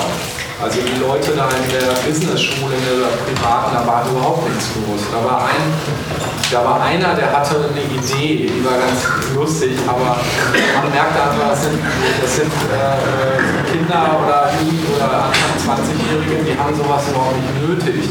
Ne? Und äh, die haben äh, auch sofort, genauso wie in Neukölln, sofort gesagt, so, warum macht man denn sowas? Da kann man überhaupt kein Geld mit verdienen. Ne? Geld ist Nummer eins. Ne? Das ist sowieso, das ist die verdammte Krankheit dieses Planeten. Okay, okay. So, das stimmt. Nein, das stimmt einfach. Ja, und, und je, äh, aber das, das gibt es halt überall. Ne? Und je, in Kreuzberg kam man noch zu so halbgaren Ergebnissen und dann SR SHR-Schule SRH. SRH war, war halt totale Ablehnung. Ne? So, insofern, äh, je weniger man weiß über diese, dieses, äh, diese, äh, diese weiße Leinwand, umso besser, finde ich persönlich, muss ich sagen. Und ich habe äh, sehr mit den Neuköllner Kids sympathisiert, weil ähm, ich mich dem Ansatz persönlich sehr nah fühle. So. Aber vielleicht sind dann die in, in uh, Charlottenburg eher, also ist der Bedarf noch höher. So, ja. so wirklich ja, so, ja, absolut. So, so was, das, also und ich finde, dass die, die gesamte, ähm, also die richtige Vorlage ist die, die, ähm, die Vorurteilen, Vorurteilungen, äh, so ähm, als Material zu nutzen und, und ähm, ich meine, also es kann auch gerade daraus, also wenn man diese, diese primitive so Reduktion auf, auf ähm, auf, auf Urausdruck. Also man kann dann vielleicht einen Schritt zurücknehmen und dann, und dann auch die, die Vorurteile als, als, als, als genau das. Also es kann, sie können auch formatiert werden. Und vielleicht, also was ich als, als Potenzial von, von diesem Projekt verstehe, ähm, man kann die, die äh, ein, bisschen, ein bisschen mehr Freiheit geben, auch so, das, ist, das geht ein bisschen um Curation, Kuration. Also du hast dann, dann, dann die, die, die, die, die ganz einfache, klare, so kuratiert, also du hast einen Rahmen gegeben dafür. Und es kann auch Rahmen geben für, für, für, für vielleicht ein bisschen weiterentwickelte Ausdrücke. Ich, ich, eine Idee war, die auch mir eingefallen ist, wie wäre es, wenn Sie, also wenn man einfach Spiele macht, also ich, ich, ich interessiere mich sehr viel an Spielen, wenn zum Beispiel Sie die, das Gegenstand bringen, so die, das Background oder die Flasche oder so, und dann du musst das spielen, dann Sie, Sie können so ein bisschen die Knöpfe äh, drehen. Weil das, das ist auch das ist also, was ich leider so als, also was, was ich nicht so gerade, womit ich nicht so gerade einverstanden bin, ist, dass dann so, es gibt, also Sie müssen sehen, okay, auch wie, wie das Bild äh, es sich darstellt, also es gibt so, so diese, diese, diese das Pool zwischen ihnen, also das ist so, das ist auch eine, eine Grenze, finde ich. Und die Controller, also müssen Sie auch lernen. Also das muss beigebracht werden. Ja, aber da braucht man ein bisschen Zeit für. Ne? Ja, vielleicht, das, das gehört dazu. Das ist auch leider, also ich bin selber jemand, der so immer an Privatschulen war und also sehr offene, so die aus den 70er, ja, so 80er, so mit, mit also sehr, sehr fortgeschrittene Vorstellungen von Pädagogie und wir hatten immer so, so ein Lehrer für sieben oder zehn Studenten und so viel Zeit. Aber das ist auch die Sache. Also wie, wie, kommt man, wie kann man überhaupt sowas hinkriegen, wenn man so begrenzt ist von, von, äh, von, von Möglichkeiten? Also wirklich so, du hast fünf Minuten Zeit. Ja, aber, aber ich meine, es ist ja trotzdem so, dass, äh, dass, dass es vielleicht für einige interessant war, was man einfach aus einem Stift machen kann mhm. und dass sie den Weg dann nachverfolgen mhm. durch diese Erfahrung. Ne? Zum Beispiel, also äh, das nächste Mal, wenn die einen Hip-Hop-Beat äh, programmieren, dann halt äh, vielleicht ein Stift-Sample benutzen statt einer vorgefertigten Snare-Drum Ja, ne? Weil es einfach geht. So, das, das, das wäre dann ja auch schon ein Erfolg, so in dem Rahmen. So. Äh, ob das jetzt besser ist oder schlechter, das weiß ich auch nicht, aber es ist zumindest. Äh, es geht ja bei diesen ganzen Sachen, glaube ich, eher darum, äh, dass man so ein bisschen äh, ja, bewusstseinserweiternd für sich selber auch und für, also durch die, also für alle Seiten da äh, wirkt. So. Also mehr, mehr einen höheren Anspruch äh, als da so einen Impuls zu setzen, hatten wir jetzt bei der Aktion auch nicht. Ne? Weil das, wie gesagt, da muss man dann wirklich viel mehr Zeit haben. Und dann ist auch echt die Frage, ähm, wie gesagt, das habe ich bei meiner anderen Erfahrung im Gefängnis halt gemacht. Ähm, ähm, man kann dann sehr viel mehr machen, aber ob das was bewegt oder überhaupt was bewegen soll, ne, also da, da würde ich jetzt mein, meine, meine Arbeit jetzt auch nicht so ernst nehmen, dass ich sagen würde, hier, äh, hier ich zeige dir mal, wie ich das mache, jetzt mach du das auch mal so, dann, dann ist dein Leben toll oder sowas. Ne? Also im übertragenen ja. Sinne, das funktioniert, also mein Leben ist auch oft kaputt. So, das funktioniert ja so auch nicht irgendwie. Ne?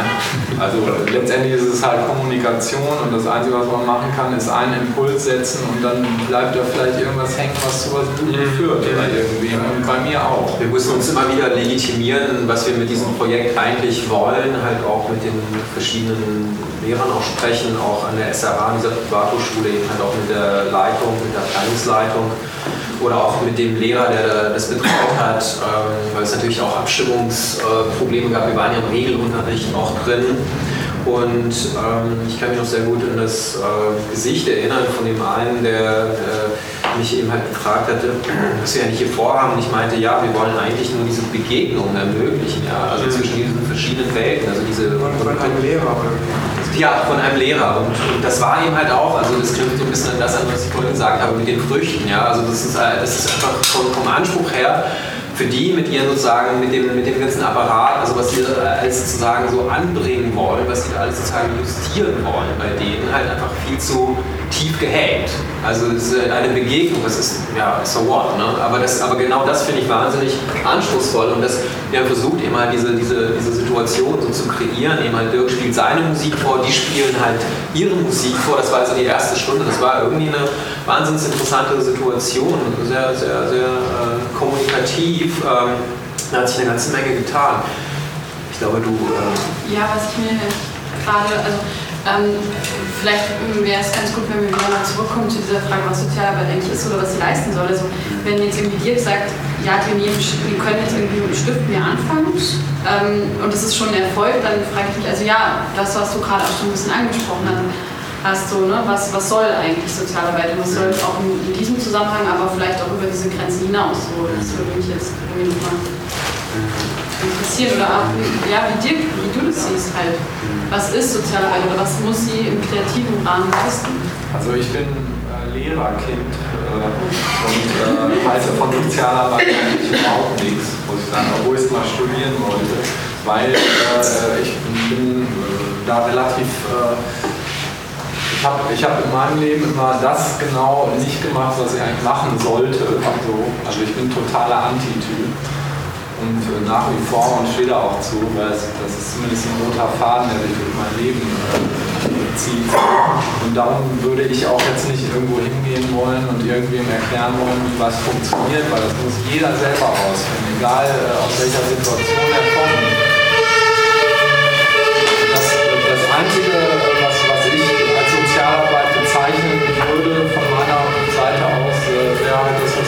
gesagt haben, das ist halt eine Situation zu schaffen, wo äh, jemand, auch der, der sie ausübt, jetzt wie, wie ich in diesem Fall, ähm, wo äh, Kommunikation stattfindet, auf welche Weise auch immer, und äh, so ein, so ein ja, so ein, äh, vielleicht so ein, so ein äh, ja, ist das so ein, ähm, ein Korn, ein Samenkorn für Empathie vielleicht gesät, äh, gesät wird. Äh, ähm,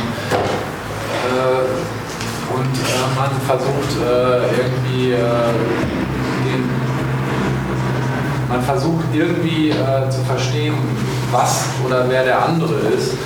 Und darum äh, äh, fände ich eigentlich die sinnvollste Sozialarbeit, wenn jetzt irgendwelche Banker zum Beispiel, die viel Geld mit, wie heißt das, Derivate und Hedgefonds von dem ich auch nicht genau weiß, was es ist, aber das, äh, ich weiß, dass es sehr zerstörerisch ist, momentan oder schon seit langer, langer Zeit. Wenn diese Leute äh, mit genau den Leuten zusammentreffen würden, äh, deren Realwirtschaft zum Beispiel äh, da, davon äh, zerschlagen wird, bis hin zu, was man so unschön Prekariat nennt. Äh, die Leute müssen sich mal treffen und ähm, irgendwie sehr wenige Leute, sehr viele Leute treffen. Ja, klar, und die hätten wahrscheinlich äh, ähm, zu Recht äh, kein, keine besonders entspannte Zeit.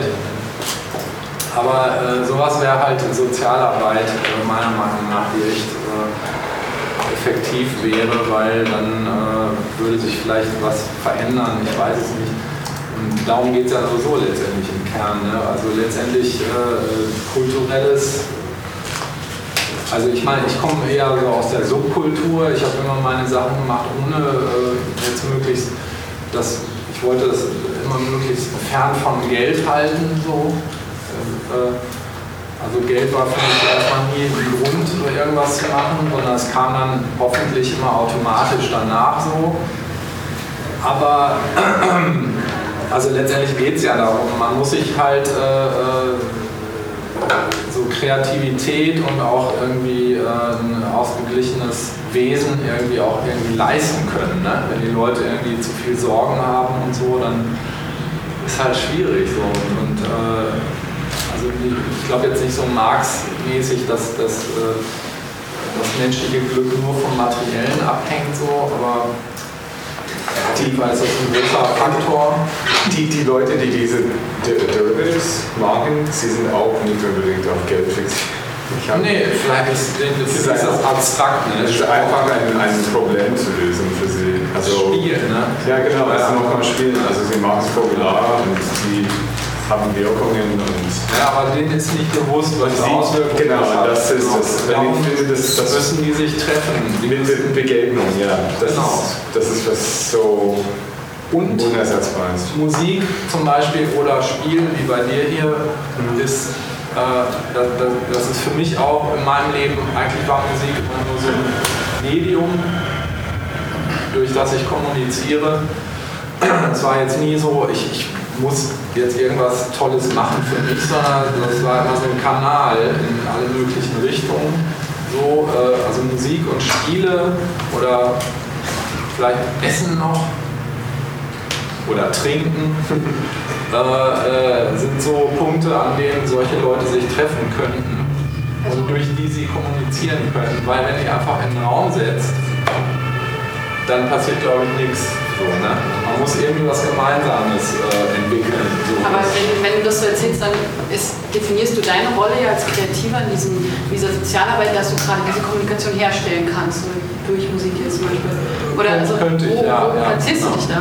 Ich bin ja kein Sozialarbeiter. Nein, aber wenn wir halt über Kreative in der Sozialarbeit reden, die du ja auch gemacht hast oder machst, wo würdest du dich da irgendwie einordnen? Ähm, Also äh, persönlich du in meinem Leben oder jetzt bei dem Projekt? Oder, oder so? Also ich bin äh, nur, ich kann halt, also das, das was ich mache, ist letztendlich, äh, also Musik ist für mich, wie gesagt, so eine, so eine Art Medium. Und ähm, ähm, das hat mich auch dahin geführt, so, das passiert, ich mache halt Musik und das, dadurch passieren sehr unterschiedliche Dinge einfach. Also, und äh, in jeder Situation äh, versuche ich halt äh, irgendwie wieder dazu, dazu zu lernen vielleicht. So. Und ähm, so Informationsaustausch letztendlich. dass der, dass der Fokus vielleicht einfach ein anderer ist. Wenn jetzt normalerweise in der Bildung der Fokus so ein bisschen ist auf das Was, also auch Richtung eines, wie du es beschrieben hast, ist, also war hier der Fokus mehr auf das Wie. Wie, wie ähm, schaffe ich diese Kommunikation oder wie, wie schaffe ich diesen Moment des Experimentierens, also mit dem, äh, Nee. mit dem ne? Nee, das Was ist ja die Musik. Ne? Und die Musik ist ja nicht einfach irgendwas, was keinen Effekt hat, sondern Musik sind Schallwellen und diese Schallwellen äh, verändern ähm, die Molekularstruktur von Materie. Das ist tatsächlich so. Äh, darum ist Musik auch wesentlich mehr als MP3. MP3 sollte man sich gar nicht anhören, weil das passiert mit MP3 zum Beispiel gar nicht. Nee, nee, nee, nee, nee. Das ist, das ist wichtig, weil das ist äh, Musik verändert Materie. So. Und, äh, ich glaube, mit, mit Sound und Musik kann man, ähm, also das, das fängt damit an, dass du, du hörst dein Lieblingslied zu Hause auf einer Stereoanlage, wo du auch wirklich alles hörst. Und äh, das beeinflusst dich, das, das beeinflusst deinen deinen äh, seelischen Zustand und dein Körpergefühl. Und das ist genau das, wovon ich rede. Und das ist halt, das ist äh, äh, das, was durch Musik passiert. Und wenn man halt durch Musik kommuniziert, dann ist es eine tiefere Form von Kommunikation als rein verbal. Und äh, man äh, kann Sachen verstehen gegenseitig, die man mit Worten nicht beschreiben kann. So. Genau, also gibt es jetzt noch Fragen, Dirk? Ich würde sonst sagen, an der Stelle, denn Dirk tritt heute noch auf um 18 Uhr, da können wir sozusagen seinen Verständnis von Kommunikation ähm, und so weiter eben halt auch live erleben. Das heißt, er wird das an unseren Körper nachher äh, eben halt austrainieren. Ähm, hattest, ja, eine abschließende Frage hätte ich noch und zwar ähm, ganz andersrum. Inwiefern beeinflusst dich so eine Arbeit für deine eigene künstlerische Produktion? Total. Absolut. Absolut einschneidendes Erlebnis. Also du, du brauchst es quasi auch als ähm, Inspirationsquelle, um auf neue Ideen zu kommen? Oder? Nee, äh, mich, mich, berührt das extrem, was da passiert ist. Und äh, das äh, ist halt genau, also Inspiration ist alles eigentlich. Wenn es jetzt das nicht wäre, dann wäre es was anderes. Ne? Das, das Leben an sich so. Aber eigentlich wirklich alles. Ein Taxi, was da draußen steht und sonst was. Aber das war schon ein einschneidendes Erlebnis. So. Also da habe ich lange darüber nachgedacht oder auch so, das hat mich echt berührt. Und äh, ähm, unterbewusst auch meine eigene Musik beeinflusst.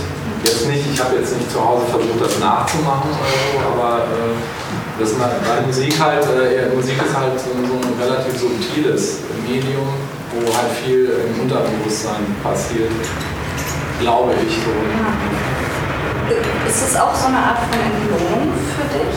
Was ist das? Eine, eine Art von Entlohnung, also so, solche Angebote zu machen, weil du ähm, dadurch vielleicht jetzt nicht viel, viel Geld bekommst, aber selber neue Anregungen, neue Perspektiven oder Kontexte erlebst?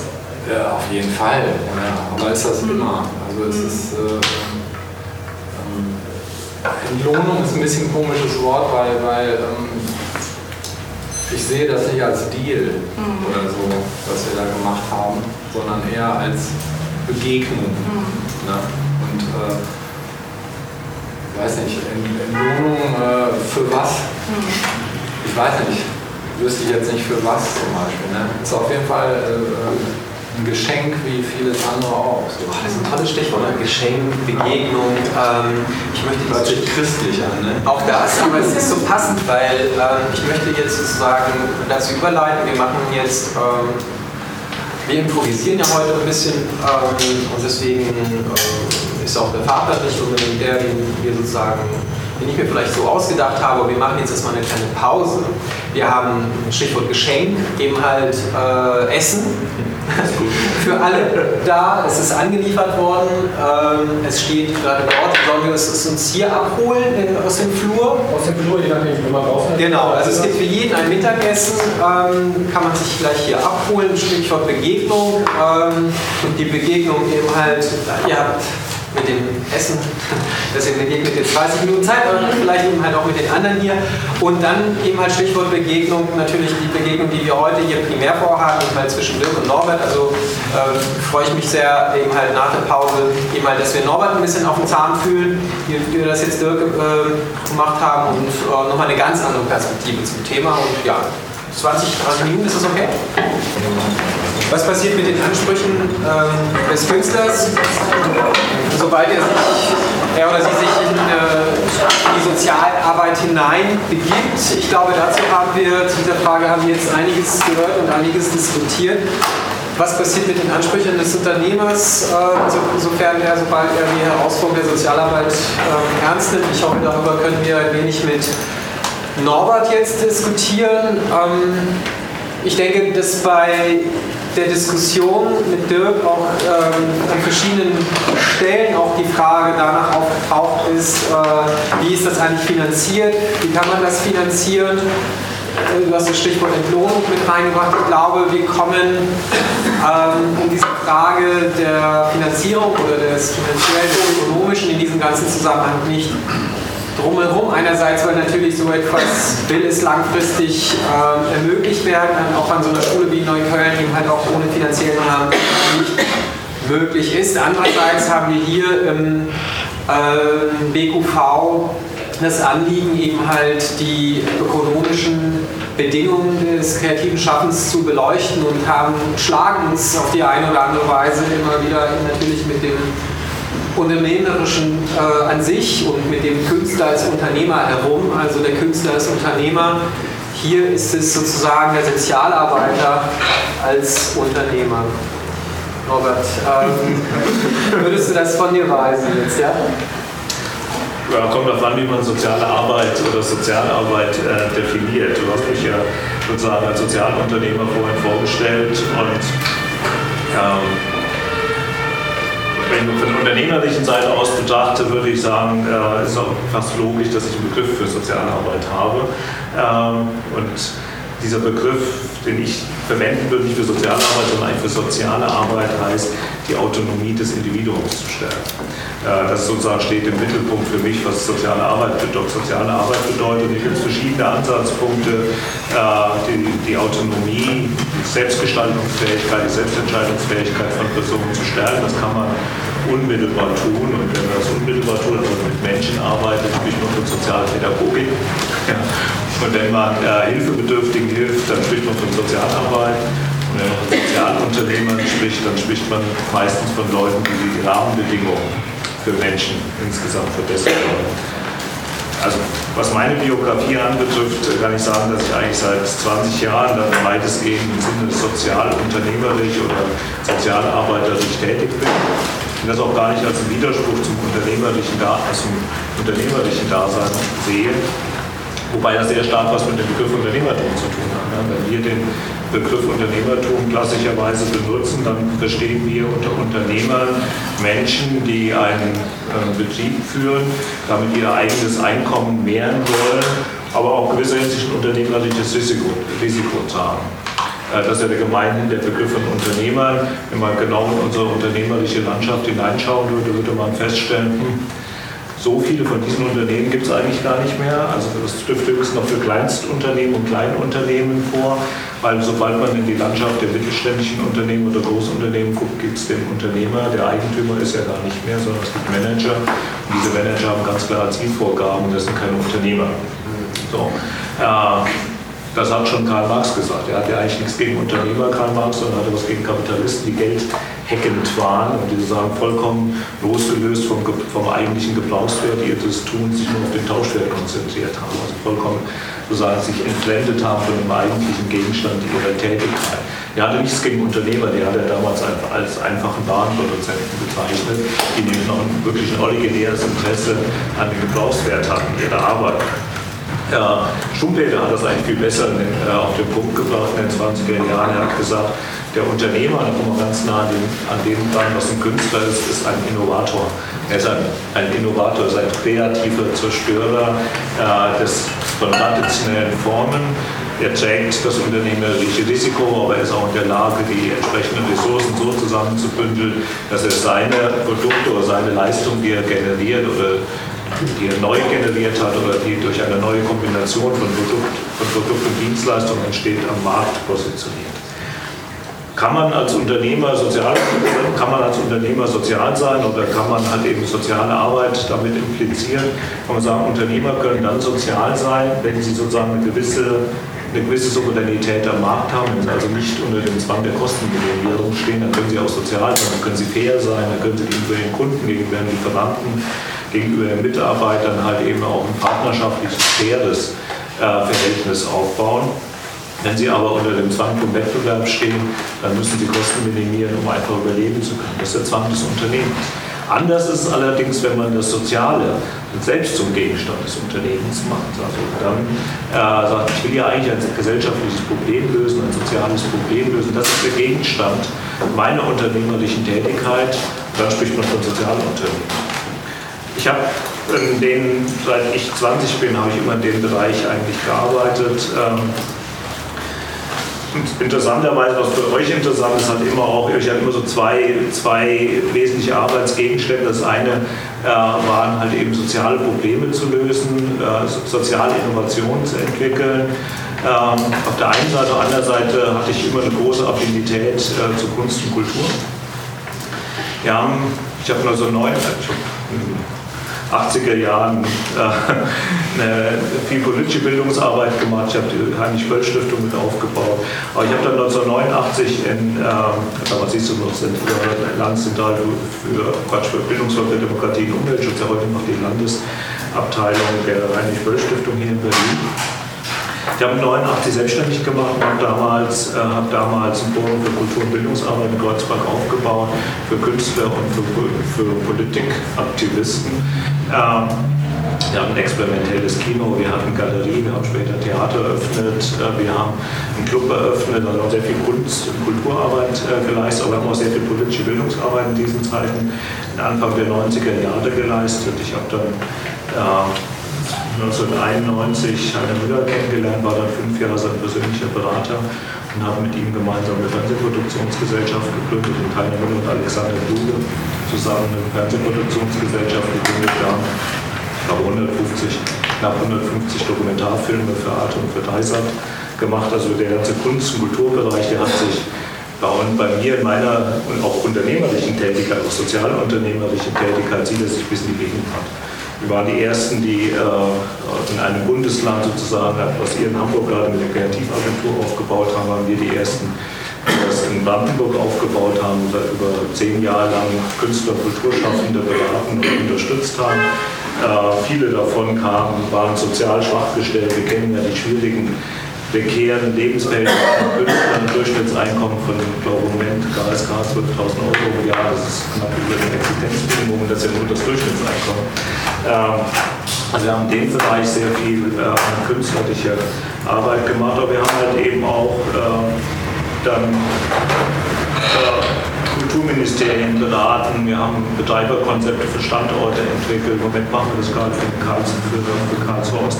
Also dieses Thema Kunst und Kultur hat mich 20 Jahre auch verfolgt, mich bis in die Gegenwart. Ähm, aber das eigentlich sozialunternehmerliche lag bei uns nicht im Bereich Kunst und Kultur, sondern wir haben 1994 habe ich die Consult gegründet, was eine Agentur für soziale Innovation. Das haben uns damals schon so genannt. Und das ist heute ja sozusagen ein äh, ja, ist heute ein Modebegriff geworden, soziale, soziale Innovation.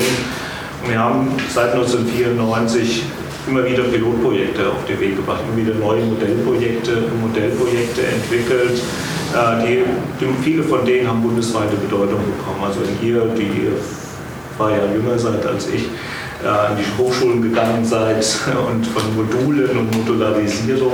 Den ersten bundesweiten Modellversuch zur Modularisierung der Berufsausbildung haben wir gemacht hier in Berlin äh, mit jungen Benachteiligten, mit jungen benachteiligten Arbeitslosen, meist äh, jungen Menschen mit Migrationshintergrund, äh, die keinen Berufsabschluss hatten und wir haben vollkommen neue Lernarchitektur entwickelt für diese jungen Leute, wie sie, wie sie ihre Berufsausbildung nachholen können. Wir waren damit super, super, hyper erfolgreich, äh, weil wir es geschafft haben, diese jungen Leute, denen, es keiner mehr zugetraut hätte, einen Berufsabschluss zu machen, die oftmals auch gar keinen Schulabschluss hatten, ähm, die viele alleinerziehende Mütter, junge alleinerziehende Mütter, viele äh, mit Drogen, Drogen- und Clustererfahrung im Hintergrund, die haben die fast alle zum IHK-Abschluss geführt. Aber wir haben dann damals äh, festgestellt, leider feststellen müssen, dass als Mitte der 90er Jahre die hohe Jugendarbeitslosigkeit äh, existierte, dass wir dass die aufgrund ihrer biografischen Besonderheiten, also Migrationshintergrund, Clustererfahrung, Drogenerfahrung, Alleinerziehend, auch keine Chance am Arbeitsmarkt hatten, trotz Berufsausbildung. Wir hatten denen was versprochen, äh, nämlich versprochen, dass wenn sie eine Berufsausbildung haben sie viel bessere Chancen am Arbeitsmarkt haben und haben festgestellt, das funktioniert nicht, das war es nicht. Also dieser klassische Weg sozusagen auch der Sozialarbeit oder der Sozialpädagogik, sie zu empowern, sie abzuholen, ihnen was zu versprechen, sie zu motivieren und anzutreiben, äh, hat nicht funktioniert. Das hat uns ziemlich frustriert, weil wir auf der einen Seite erfolgreich waren, auf der anderen Seite äh, überhaupt keinen Erfolg hatten damit.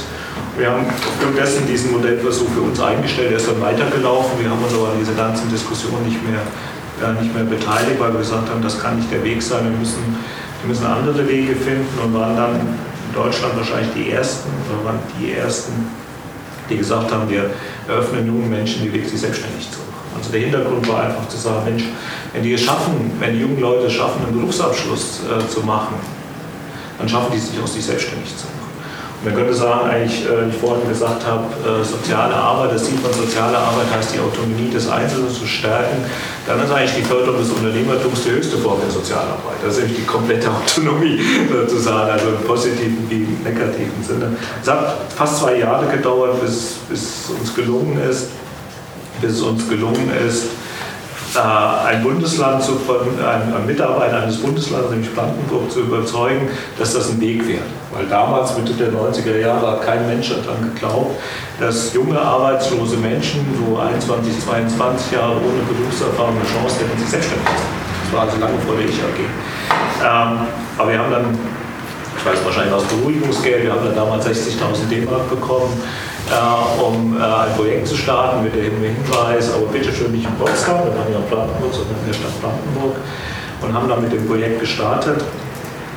Und junge Leute kamen aus dem ganzen Land zu uns, haben diese Leistung von uns in Anspruch genommen. Äh, und das Projekt wurde sozusagen zu dem europäischen Vorzeigeprojekt schlechthin. Wir haben über 2000 Existenzgründungen im Durchschnittsalter von 22 Jahren in den neuen Bundesländern befördert mit einer Bestandsquote von 70 Prozent, also nach drei Jahren, das ist immer so der Klassik, dass die nach drei Jahren 70 Prozent von denen noch am Markt waren. Dann haben wir so scherzhalber gesagt, wir sind der größte Arbeitgeber in den neuen Bundesländern, Durchschnittsalter von 22. Ähm, die Kunst bestand im Empowern. Also was wir vorher auch gemacht haben, diese neue Lernarchitektur, die wir im Rahmen der Modularisierung entwickelt haben, war eigentlich basiert auf Empowerment. Das basierte schlichtweg darauf, dass wir nicht gesagt, dass wir denen nichts weggenommen haben. Wir haben nicht gesagt, das musst du so und so und so und so machen, also Anweisungen, sondern wir haben gesagt, wir haben nach der Motivation geguckt und haben den, die Rahmenbedingungen, für die die Rahmenbedingungen geschaffen in denen sie sozusagen ihre eigene Kreativ Kreativität, ihre eigenen Kompetenzen ausleben können. Wir haben ihnen eher sozusagen die Schienen gelegt, äh, gezeigt, in diese Richtung geht es und haben ihnen dabei systematisch geholfen, aber sie sind immer souverän ihres Prozesses geblieben bis heute. Wir hatten so in dieser Zeit hatten wir auch ein Déjà-vu-Erlebnis. Ähm, nämlich äh, wir, als wir die ersten, als wir die ersten guten Konzepte auf den Weg gebracht haben, äh, in der Überzeugung, dass wir mit guten Konzepten die Banken auch überzeugen könnten, dass sie uns die Finanzierung für die jungen Leute stellen würden, haben die Banken alle Nein gesagt. Also, jung, 22, arbeitslos, keine Berufserfahrung, die kriegen doch kein Kredit. Äh, und dann wollten die auch keine großen Kredite, die wollten auch noch kleine Kredite haben. Also das passte alles gar nicht in die Bankenlogik. Da stand auch noch in der Förderlogik der Banken drin, ähm, dass nur, dass man Startgeld, also diese geförderten Kredite, äh, nur bekommen kann, wenn man Berufserfahrung nachweisen kann. Und das konnten wir nicht, also haben wir kein Geld. Äh, das wollten wir aber damals nicht auf uns sitzen lassen und haben auch mit der GLS-Bank, die die meisten von euch ja bekannt ist, im Jahr 2000 und 1999 angefangen, ein Mikrofinanzsystem aufzubauen und haben das dort systematisch weiterentwickelt. Ihr wisst, das, wahrscheinlich wisst ihr, dass vor drei Jahren für dieses Programm, was wir entwickelt haben, 100 Millionen Euro zur Verfügung gestellt worden sind, um das Thema Mikrofinanzierung deutschlandweit zu verbreiten. Wir waren lange Zeit der größte, wir waren immer der erste wir waren Mikrofinanzierer in Deutschland, wir waren lange Zeit der größte Mikrofinanzierer in Deutschland. Inzwischen sind wir es nicht mehr, weil andere schneller gewachsen sind, was Mikrofinanzierung anbetrifft, weil wir auch einen etwas anderen Weg eingeschlagen haben. Ähm, also wir haben das Mikrofinanzierungsprogramm auf den Weg gebracht, wir haben das Modularisierungsprogramm auf den Weg gebracht. Wir haben überhaupt die gesamte Gründungsförderung in Deutschland komplett verändert. Also vollkommen neue Regeln für, Gründungs neue Regeln für die Gründungsförderung aufgestellt, ähm, die inzwischen in allen Förderprogrammen Programmen drinstehen. Wir haben mit, mit sehr, sehr schwierigen Zielgruppen äh, an dem Thema weitergearbeitet. Ähm, wir haben dann, nachdem wir das mit jungen Menschen gemacht haben, die Zielgruppe der Menschen mit Schwerbehinderung in den Fokus genommen, haben da den ersten bundesweiten äh, das erste bundesweite Modellprojekt auf den Weg gebracht äh, mit Menschen mit Schwerbehinderung, wo wir auch inzwischen einige hundert selbstständige Menschen haben, die schwerstbehindert sind, bis zu 100% Schwerbehinderung nach, also nachweislich aufweisen und denen äh, halt eben auch die Selbstständigkeit ermöglicht. Das hat so eine Gesetzesinitiative geführt. Dazwischen baut man diese Modelle für Menschen mit Schwerbehinderung oder Existenzgründungsförderung für Menschen mit Schwerbehinderung in allen Bundesländern auf. Äh, ja, also wir haben das verändert. Dann war ich zwischendurch mal, äh, war ich zwischendurch mal der, äh, der interimsweise Vorstand bei der, bei der Stadtauto AG, den der eine oder andere noch kennt. Das war die erste deutsche Carsharing-Organisation. Die standen damals kurz vor der Insolvenz. Ähm, das habe ich geschafft, die aus der Insolvenz rauszuholen und habe äh, das Deutsche Bahn Carsharing-System entwickelt, äh, gemeinsam mit der Deutschen Bahn gemeinsam, was ihr auch alle kennt. ähm, und ja, also wir haben in den letzten, letzten 20 Jahren unzählige, unzählige äh, Erfahrungen gesammelt. Wir haben große Netzwerke aufgebaut, bundesweit, europaweit Netzwerke aufgebaut, um soziale Innovationen zu befördern. Mhm. Äh, ich bin 2007, das, du hast du vorhin kurz gesagt, 2007 Ashoka Fellow geworden, also sozial, als Sozialunternehmer äh, geehrt worden. Letztes Jahr war ich Europäischer Sozialunternehmer des Jahres bin auch aufgenommen worden bei den ganz Bösen, nämlich in das Weltwirtschaftsforum als Berater in der Global Agenda Council for Social Innovation und bin Berater der Europäischen Kommission im Bereich soziale Innovation. Also wir sind im Moment dabei, das ganze Thema, das ist unser neues, unser neuer Themenschwerpunkt, in dem wir gegenwärtig äh, tätig sind, denn wir wollen in Deutschland eine Ökologie für soziale Innovationen schaffen. Haben uns vor zweieinhalb Jahren oder zwei Jahren dafür entschieden, das zu tun, haben dafür sehr strukturiert, sehr konzentriert ein Geschäftsmodell entwickelt, wie man soziale Innovationen in Deutschland befördern kann. Wir haben dann einen großen Raum angemietet, einen großen Loft angemietet am Ergelenzdamm, was du vorhin schon angemietet hast, ein Social Impact Lab, 670 Quadratmeter. Das ist ein neuer Ort des Lernens, des Arbeitens des Vernetzens von ausschließlich Sozialunternehmern. Wir haben dort einen Social Business Inkubator eingerichtet, wo halt eben Leute wie du, äh, wenn sie gute sozial innovative Konzepte haben, acht Monate lang kostenfreie Arbeitsplätze, Coaching, Mentoring und einen finanziellen Support bekommen, um ihre sozialen Innovationen äh, zu verbreiten, zu entwickeln und zu verbreiten. Ähm, wir bauen im Moment an einem äh, wir haben mit der KfW äh, sehr intensiv über ein Social Investment Fonds gesprochen der erste Teil dieses Social Investment Fonds am 1. Januar in Kraft getreten. Es gibt also seit 1. Januar die Möglichkeit, soziale Innovationen co-zu-finanzieren. Wir sind dabei, das Thema weiter äh, zu entwickeln und weiter zu bearbeiten, auch auf europäischer Ebene weiterzuentwickeln. Wir haben mit dem Bundesministerium für Familie jetzt eine, äh, eine Förderung vom Bundesministerium für Familie eine Förderung bekommen, um Sozialunternehmer, die schon gegründet haben, bei ihrer Skalierung zu helfen, beim Skalierung und Transfer zu helfen, dass die sozialen Innovationen in Deutschland schneller entwickelt und äh, befördert werden können und bauen im Moment an verschiedenen Qualifizierungskonzepten für Mitarbeiter aus sozialen Unternehmen, um deren Kompetenzen äh, weiter.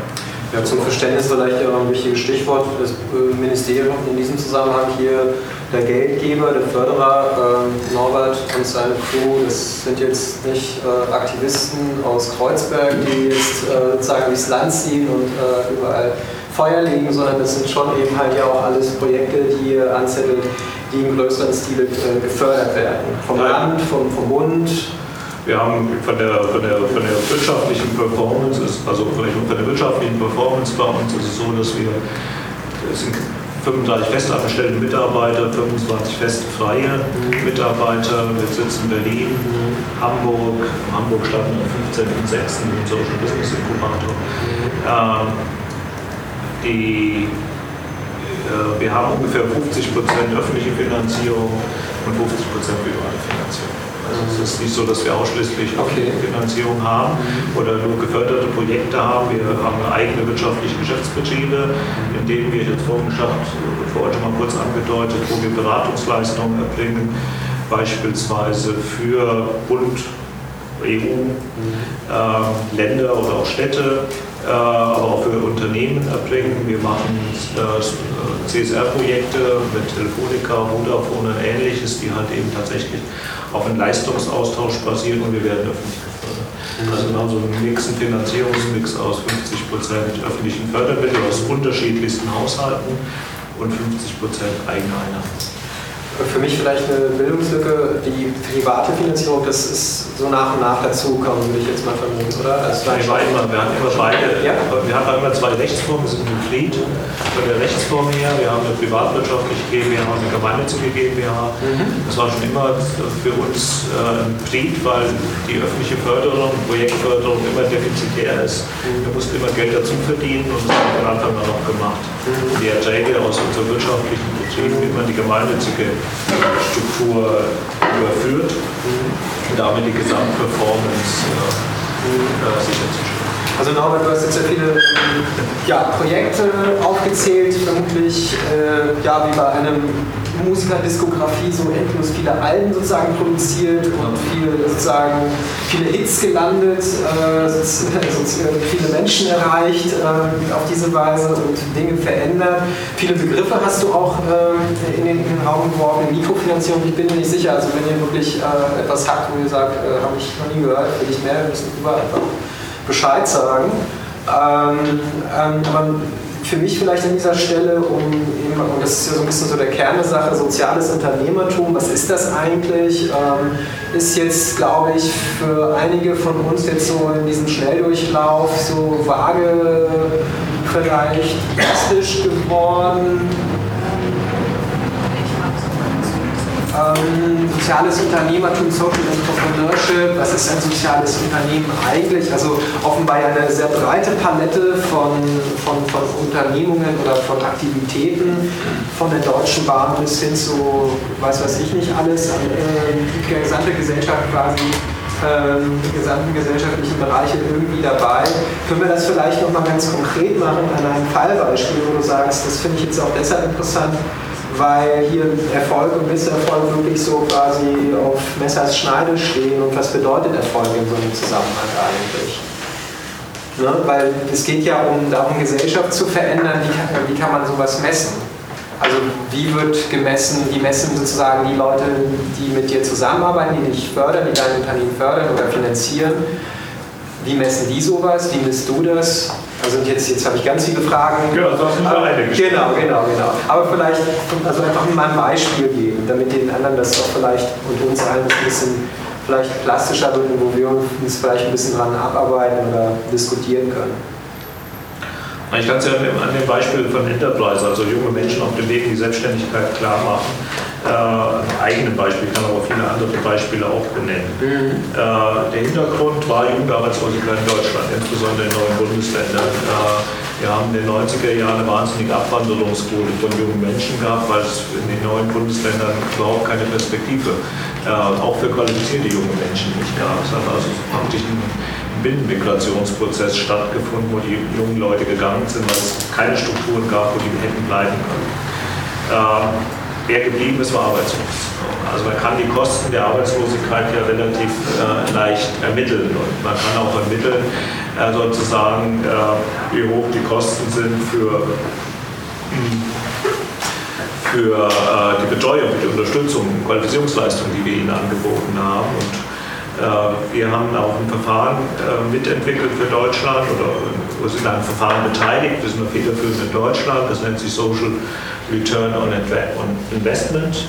Äh, das wird in einer konservativen Art und Weise, stellt man hier die Ausgaben, die öffentlichen Ausgaben, die äh, notwendig sind, um Menschen wieder zu reintegrieren, äh, gegenüber den Erfolgen gegenüber. Man kann sagen, wenn Sie eine ABM-Maßnahme, dass Sie über eine ABM-Maßnahme, die wir alle kennen, äh, wie hoch ist die Wahrscheinlichkeit, dass über eine ABM-Maßnahme eine Vollbeschäftigung entsteht? Die ist äh, statistisch gesehen bei 1 zu 60. Das heißt, von 60 ABM-Kräften kriegt einer äh, anschließend eine, Vollzeitbeschäftigung. Da kommen Sie aus, wie hoch die Kosten sind, die äh, hier entstehen. Wenn man über ABM-Maßnahmen eine Integrationsleistung erzählen will, wir haben, das, wir haben diese SOI-Maßnahme, SOI, Social Return on Investment, auf unsere eigenen Maßnahmen angewandt. Das ist unser eigener Erfolgsindikator. Und wir können sagen, konservativ gerechnet ist für jeden Euro, den wir öffentliche Fördergelder bekommen, wir drei Euro öffentliche Fördermittel einsparen.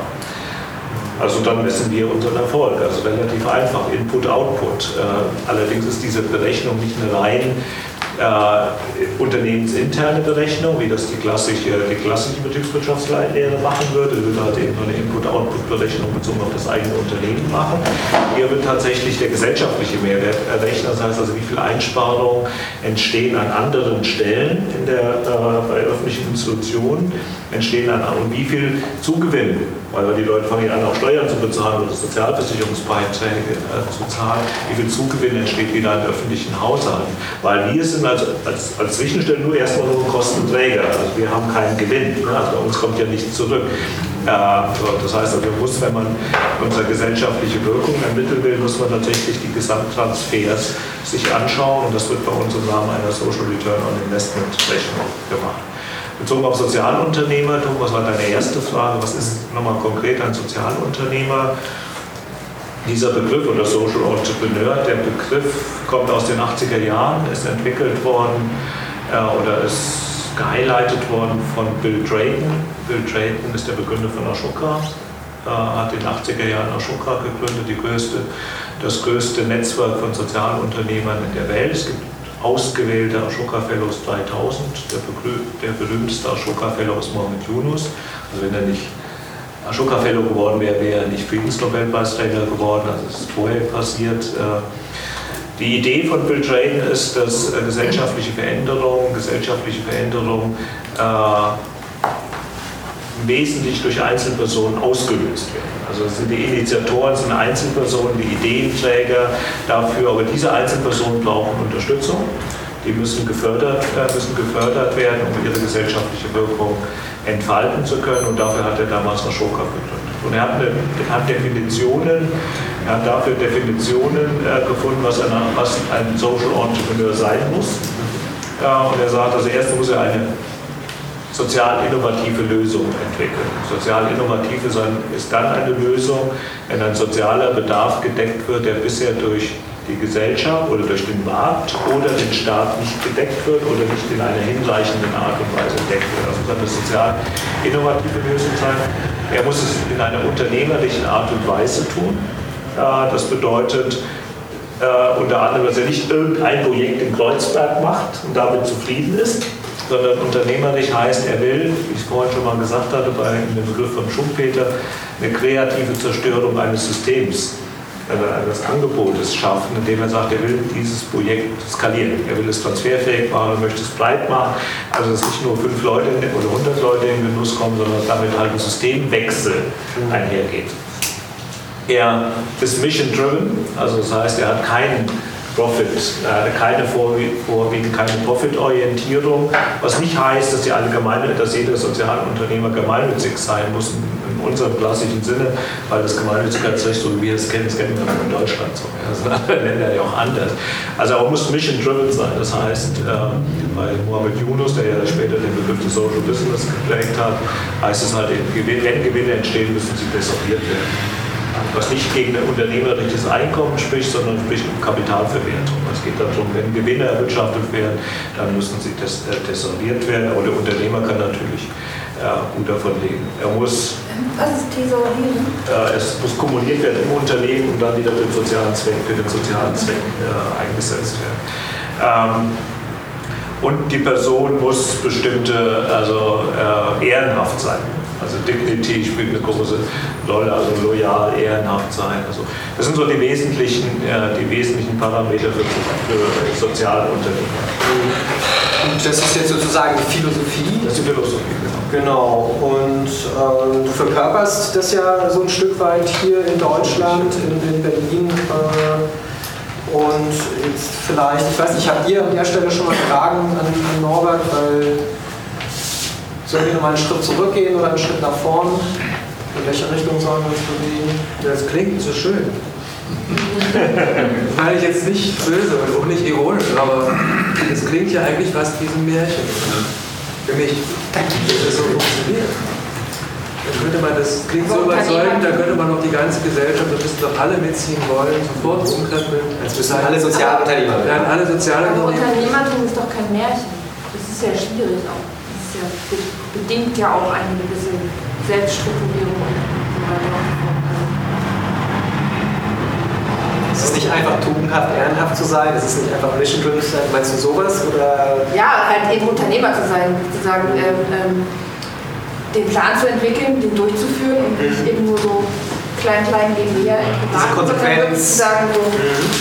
ich mache ein Unternehmen auf, das erfordert ja schon einiges. Mut, Stärke, Kraft. Mhm. Ja, Risiko. Ja. Risiko. Ich hätte zwei Fragen. Ja, genau. A, wovon lebt der Sozialunternehmer dann? Und B, äh, äh, das hattest du eben, glaube ich, auch schon gefragt, äh, äh, mich würde mal ein Beispiel interessieren von, von den äh, unterstützten äh, Anfang 20-Jährigen aus Ostdeutschland, die jungen Unternehmer, ähm, was, wo, was für ein Unternehmen da gegründet wurde, äh, worum es da ging und also am besten von eins von denen, die, die dann auch von diesen 70 Prozent, die dann auch weiter existiert haben. Das sind keine sozialen Unternehmen. Also Enterprise äh, ist ja einfach ein ganz normales Gründungsprojekt. Die, äh, die, die Das, also es gibt das eine, das heißt, du ihr unterstützt Gründungen im Ganzen im Allgemeinen und dann gibt es aber nochmal den Social Inkubator, wo Sozialunternehmen. Genau. Genau, also ich, wenn ich jetzt, ich kann von beiden auch Beispiele machen. Also äh, Enterprise unterstützt junge Leute auf dem Weg in die Selbstständigkeit. Das heißt, die meisten von denen machen sich als Einzelunternehmer selbstständig. Manche auch als Freelancer und so weiter. Aber die meisten als Einzelunternehmer selbstständig. Ich nehme einfach die, die Geschichte, weil die mir immer so ans Herz liegt. Das war der allererste. Ja, den, den habe ich noch persönlich betreut, später haben wir eine Organisation aufgebaut. Der allererste, der war so ähnlich, würde ich sagen, ein bisschen so dort wie du. Irgendwann äh, Schule abgebrochen. Ja, also, was du vorhin beschrieben hast. Ne? Also auch was du tust. Äh, er hat die Schule abgebrochen, vorher Abitur gemacht hat, er kommt aus einem guten Elternhaus, hat die Schule abgebrochen ähm, und hatte keinen Bock mehr auf Schule, auf den ganzen Kram, hat Musik gemacht. Äh, Deshalb sage ich ja so wie du, war, er hat als Tontechniker gearbeitet im Sozio, soziokulturellen Zentrum und äh, hat auch, das konnte er, davon konnte er einfach schlichtweg nicht leben. Er hat auch diesen Soziokultur. Er kam dazu und hat gesagt, er möchte sich gerne, äh, das war ja 1998, 97, äh, er kennt sich super, gut- super geil mit Computern äh, aus und äh, er würde gerne, also Webdesign, Webadministration, diesen ganzen Kram, er würde gerne da eine, eine Firma mitgründen. Und dann haben wir mit dem sozusagen gemeinsam diesen, diesen Weg gegangen und er hat das auch gegründet. Und dann irgendwie nach einem Jahr oder so habe ich ihn aus dem Auge verloren, ähm, wobei die meisten von uns noch nachbetreut haben. Auf jeden Fall fünf Jahre später, fünf Jahre später haben wir in Cottbus unser fünfjähriges, äh, fünfjähriges gefeiert und wir nach Cottbus. Ich habe so einen kleinen, hatte damals so einen kleinen Audi A2 ähm, und hinter mir vor dem ganzen Weg ein Mercedes Cabriolet. Äh, ganz Weg bis zu dem, äh, bis zu dem Ort. Und dann habe ich eingeparkt, er parkte neben mir, er war erst, ne, er parkte neben mir ein, stieg aus dem Auto aus, wurde knallrot und sagte, meine Kunden erwarten das von mir. Wer waren seine Kunden? Der hatte inzwischen die Uni in Potsdam als Kunden, der hatte die Landesregierung als Kunden, hatte zehn Mitarbeiter und war total glücklich und erfolgreich. Gibt es auch heute. So, das ist ein total gutes. Aber Entschuldigung, dass er hinter dir herfuhr, das war verabredet? Nein, nein, der hat, das hat, der macht hat mich erkannt. Musik mehr Der hat mich erkannt. Nee, der macht keine Musik mehr, sondern der hat auch nicht Musik, aber Tontechnik. Ah, okay, insofern äh, trennen sich da sozusagen äh, Da trennen sich Biografie. Genau. So, der hat auch nie eine Ausbildung abgeschlossen oder sonst irgendwas, aber ein total erfolgreicher Unternehmer. Wir haben auch, wir haben dadurch auch ganz viele äh, Unternehmen, wir haben Catering-Betriebe, wir haben kleine Läden, wir haben Second-Hand-Läden, äh, wir haben äh, da gibt's Hausmeister-Service, es gibt alles mögliche, da muss ja Raum. Äh, also ganz einfache, banale Formen. Und was für die jungen Leute auch wichtig ist, was wir auch wissen durch unsere wissenschaftliche Evaluation, die sind ja ständig wissenschaftlich evaluiert worden, ist, äh, also A, wissen wir, dass 90 Prozent von denen, die überhaupt mit uns sich selbstständig gemacht haben, wären ansonsten weggegangen aus dem Land, nach Land Brandenburg, Mecklenburg-Vorpommern, Sachsen-Anhalt. Die wären weggegangen, weil das wäre die einzige Alternative für sie gewesen, äh, woanders einen Job zu finden. Das wissen wir aus den ganzen Analysen. Also von daher war das auch wichtig, auch vor dem Hintergrund Brain Drain zu verhindern. Und das Zweite, was wir wissen, ist, gerade für junge Leute ist Selbstständigkeit in doppelter Hinsicht wichtig. Einerseits es ist eigenverdientes Geld. Also es sind ja junge Leute, die entwickeln ja ihre Persönlichkeiten noch. Also wenn du in dieser Phase zwischen 18 und 25 ständig von Sozialtransfers, ständig in Abhängigkeiten lebst, dann wirst du dich auch persönlich nicht entwickeln. Also hast du auch ein Problem mit der, mit der eigenen persönlichen Entwicklung. Ähm, Und viele haben die Selbstständigkeit, die Selbstständigkeit auch genutzt, um ihre eigenen Kompetenzen zu erhalten und weiterzuentwickeln. Also diejenigen, die aufgehört haben, sind nicht unbedingt gescheitert, sondern die haben einen Einstieg gefunden, einen Einstieg gefunden äh, in der Beschäftigung, wo sie besser, wo sie mehr Geld verdient haben als Selbstständige. Und wir hatten noch in der Anfangsphase, als wir die Mikrofinanzierung entwickelt hatten, hatten wir ein spezielles Mikrofinanzierungsmodell, heißt begrifflich Social Lending. Das heißt, wir haben denen das Geld gegeben wenn die nicht zurückbezahlen konnten, haben wir auf die Rückzahlung verzichtet. Das heißt also, selbst Leute, die aufgehört haben, sind nie rausgegangen in einer verschuldeten Form. Das heißt also, das Stück weit Venture Capital, aber halt eben nicht äh, 100.000, 500 Millionen oder so Venture, sondern 5.000 Euro Venture Capital. Wenn die es nicht zurückbezahlen konnten, dann haben sie auch nicht zurückbezahlt, haben wir darauf verzichtet. Die haben das Geld von der Stiftung akquiriert. Äh, mit der wir zusammengearbeitet haben, das war der Nachteil, als wir dann in das formale Mikrofinanzsystem übergegangen sind, das Geld von dem Bundesministerium bekommen haben, müssen wir jetzt Geld zurückfordern. Vorher haben wir mit Stiftungsgeldern gearbeitet. Die Stiftung hat gesagt, wir sollen das nicht zurückfordern. Also wenn die scheitern, dann scheitern sie dann. Aber ist auch keiner überschuldet gewesen, der dann aufgehört hat. Wir konnten dann auch übergehen von der, von der Selbstständigkeit in eine, äh, eine abhängige Beschäftigung, im Zweifel um uns das Geld zurückzubezahlen. Was, ja? so, was wäre denn, ganz kurz noch, was wäre denn passiert, wenn der ähm, Webdesigner äh, nicht für die Uni gearbeitet hätte der, zu den Zeiten, sondern zum Beispiel für die Deutsche Bank? Ja, das war genau die Firma, die ich gerne Hättet ihr dann, gehabt also dann hättet ihr quasi was unterstützt, was, äh, also Korruption und so weiter und äh, das kommt, ist das auch schon mal vorgekommen? Ja, das ist ja viel schlimmer. Das ist ja viel schlimmer, weil die, äh, das, also jetzt, um, eine ist natürlich eine Frage, die sozial, alle sozialen Unternehmer sich stellen. Den Aufbau des Mikrofinanzsystems hat uns eine Stiftung finanziert. Das war die Deutsche Bankstiftung. Ja? Also von denen haben wir das Geld bekommen, äh, um diese Mikrofinanzierung aufzubauen. Die Stiftung, nicht die Deutsche Bank. Das Mikro, nicht Makro. ja. Äh, die Frage äh, ist natürlich, wir haben uns auch diese Frage, wir stellen sie uns immer wieder, wenn wir mit Privaten zusammenarbeiten, ist das, äh, was das unser Leitbild? Und das muss man auch jedes Mal klären. Äh, die Frage ist halt eben, was erwartet der Partner von uns? Was tut er damit? Was erwartet er von uns? Was müssen wir tun? Machen wir uns abhängig von ihm oder nicht? Spannend dabei ist halt, wir haben die Deutsche, ich habe die Deutsche Bankstiftung angesprochen, äh, weil was ja auch keiner weiß, einer der Haupteigentümer der Kremin Bank ist die Deutsche Bank. Der, der Kremin Bank, das ist die Bank von Mohammed Yunus. Ja. Yunus, ganz kurz, wer ist das? Wer kennt Yunus? Der Friedensnobelpreisträger aus Ja, das sehe ich. Gabi, können Sie kurz noch was zu machen? Das ist der Gründer dieser Bank, der Mikrokredite ähm, also dieser Inder oder was? Also großenteils in Entwicklungsländern. Also es war ein sehr großes Ding, weil gerade Frauen zum Beispiel die Chance hatten, kleine, mit kleinen Krediten einfach ein kleines Geschäft aufzuziehen, was die Familie ernähren konnte. Mhm. Wo kommt Mohammed Yunus her, dass du das auch Bangladesch, ich bin nicht ganz sicher. Bangladesch, Bangladesch, genau. Nobelpreis, wie Norbert hat das vorhin erwähnt, äh, war er ist Ashoka Fellow, Nobelpreisträger und ähm, ja, äh, Norbert war mal äh, in der Tagesspiegel, habe ich dich da glaube ich mal gesehen, mit einem Artikel der Deutsche Mohammed Yunus oder so etwas Art. Ja, ähm, also du hast das Prinzip hier nach Deutschland genau. gebracht. Ähm, das ist die Bank von Mohammed Yunus. Wie ist die nochmal? Grameen Bank. Genau. Also, also auch die wurde privat, oder wie war das jetzt? Grameen Bank hat er ja gegründet, aber er musste ja auch Kapital aufnehmen. Die insgesamte Refinanzierungsgeschäfte von Mikrokrediten weltweit das Geld kommt ja meistens aus, aus von großen Banken, also ist ja Big Business geworden, Mikrofinanzierung.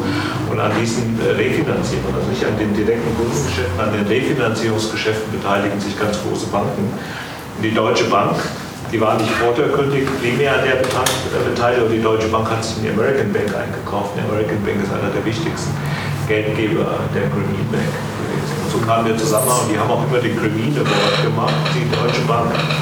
Und das war für mich der Anlass, die Deutsche Bank anzusprechen. Spannend ist, die Deutsche Bank hat das gemacht. Er hat gesagt, die wollen gar nicht auftauchen. Ja. Also es gibt manchmal solche Dinge, wo man auch mit großen Partnern zusammentaucht, die, die nutzen das für ihre eigene Kommunikation, aber die verlangen nicht das wäre ja auch blöd, wenn sie es täten, die verlangen nicht von dir oder von uns, dass man dann irgendwo über Deutsche Bank draufschreibt. Wie passt das dann mit, der, mit diesem Nahrungsmittel, ähm, mit dieser künstlichen in die Höhe Treibung von Nahrungsmittelpreisen der Deutschen Bank zusammen? Also beißt sich die Deutsche Bank da nicht in ihren Interessen äh, in den eigenen Schwanz? Was genau meinst du? Also, es gab doch. Hm? Bitte? Ich denke, dass dem das total egal ist. Oder es merkt keiner, ne? weil so. Vielleicht ganz kurz ausführen, was wir noch Nee, es war doch äh, ähm, vor ein paar Monaten, ähm, also ich habe das jetzt auch nicht. Äh, ich weiß jetzt, kann, kann, ich kann jetzt nicht hier so, ich, wie gesagt, ich habe nicht mal Abitur, ich, hab, ich kann jetzt Ja, ja, ist gut. Gut. Und äh, also es war aber so, es war doch so, dass äh, die Deutsche Bank ähm, äh, durch äh, Finanzgeschäfte ihrerseits äh, Nahrungsmittel künstlich äh, in die Höhe getrieben Okay. hat und deswegen. Also eine, eine Geschichte im großen Buch der vielen, Wirtschaftskriminalität. genau. Ja, genau. Ja, genau. Also, ähm, also der kurze Bogen ist, äh, viele Leute sind äh, umgekommen dadurch, durch diese Geschäfte und ähm, Leute, die äh, sehr weit weg von so Sachen wie Mikrofinanzierung sind, die überhaupt nicht in Frage kämen, sowas in Anspruch zu nehmen zum Beispiel. Ne? Und dann, ähm, ich meine, das ist wahrscheinlich, äh, gehört zum Kapitel äh, die Widersprüche der, des Lebens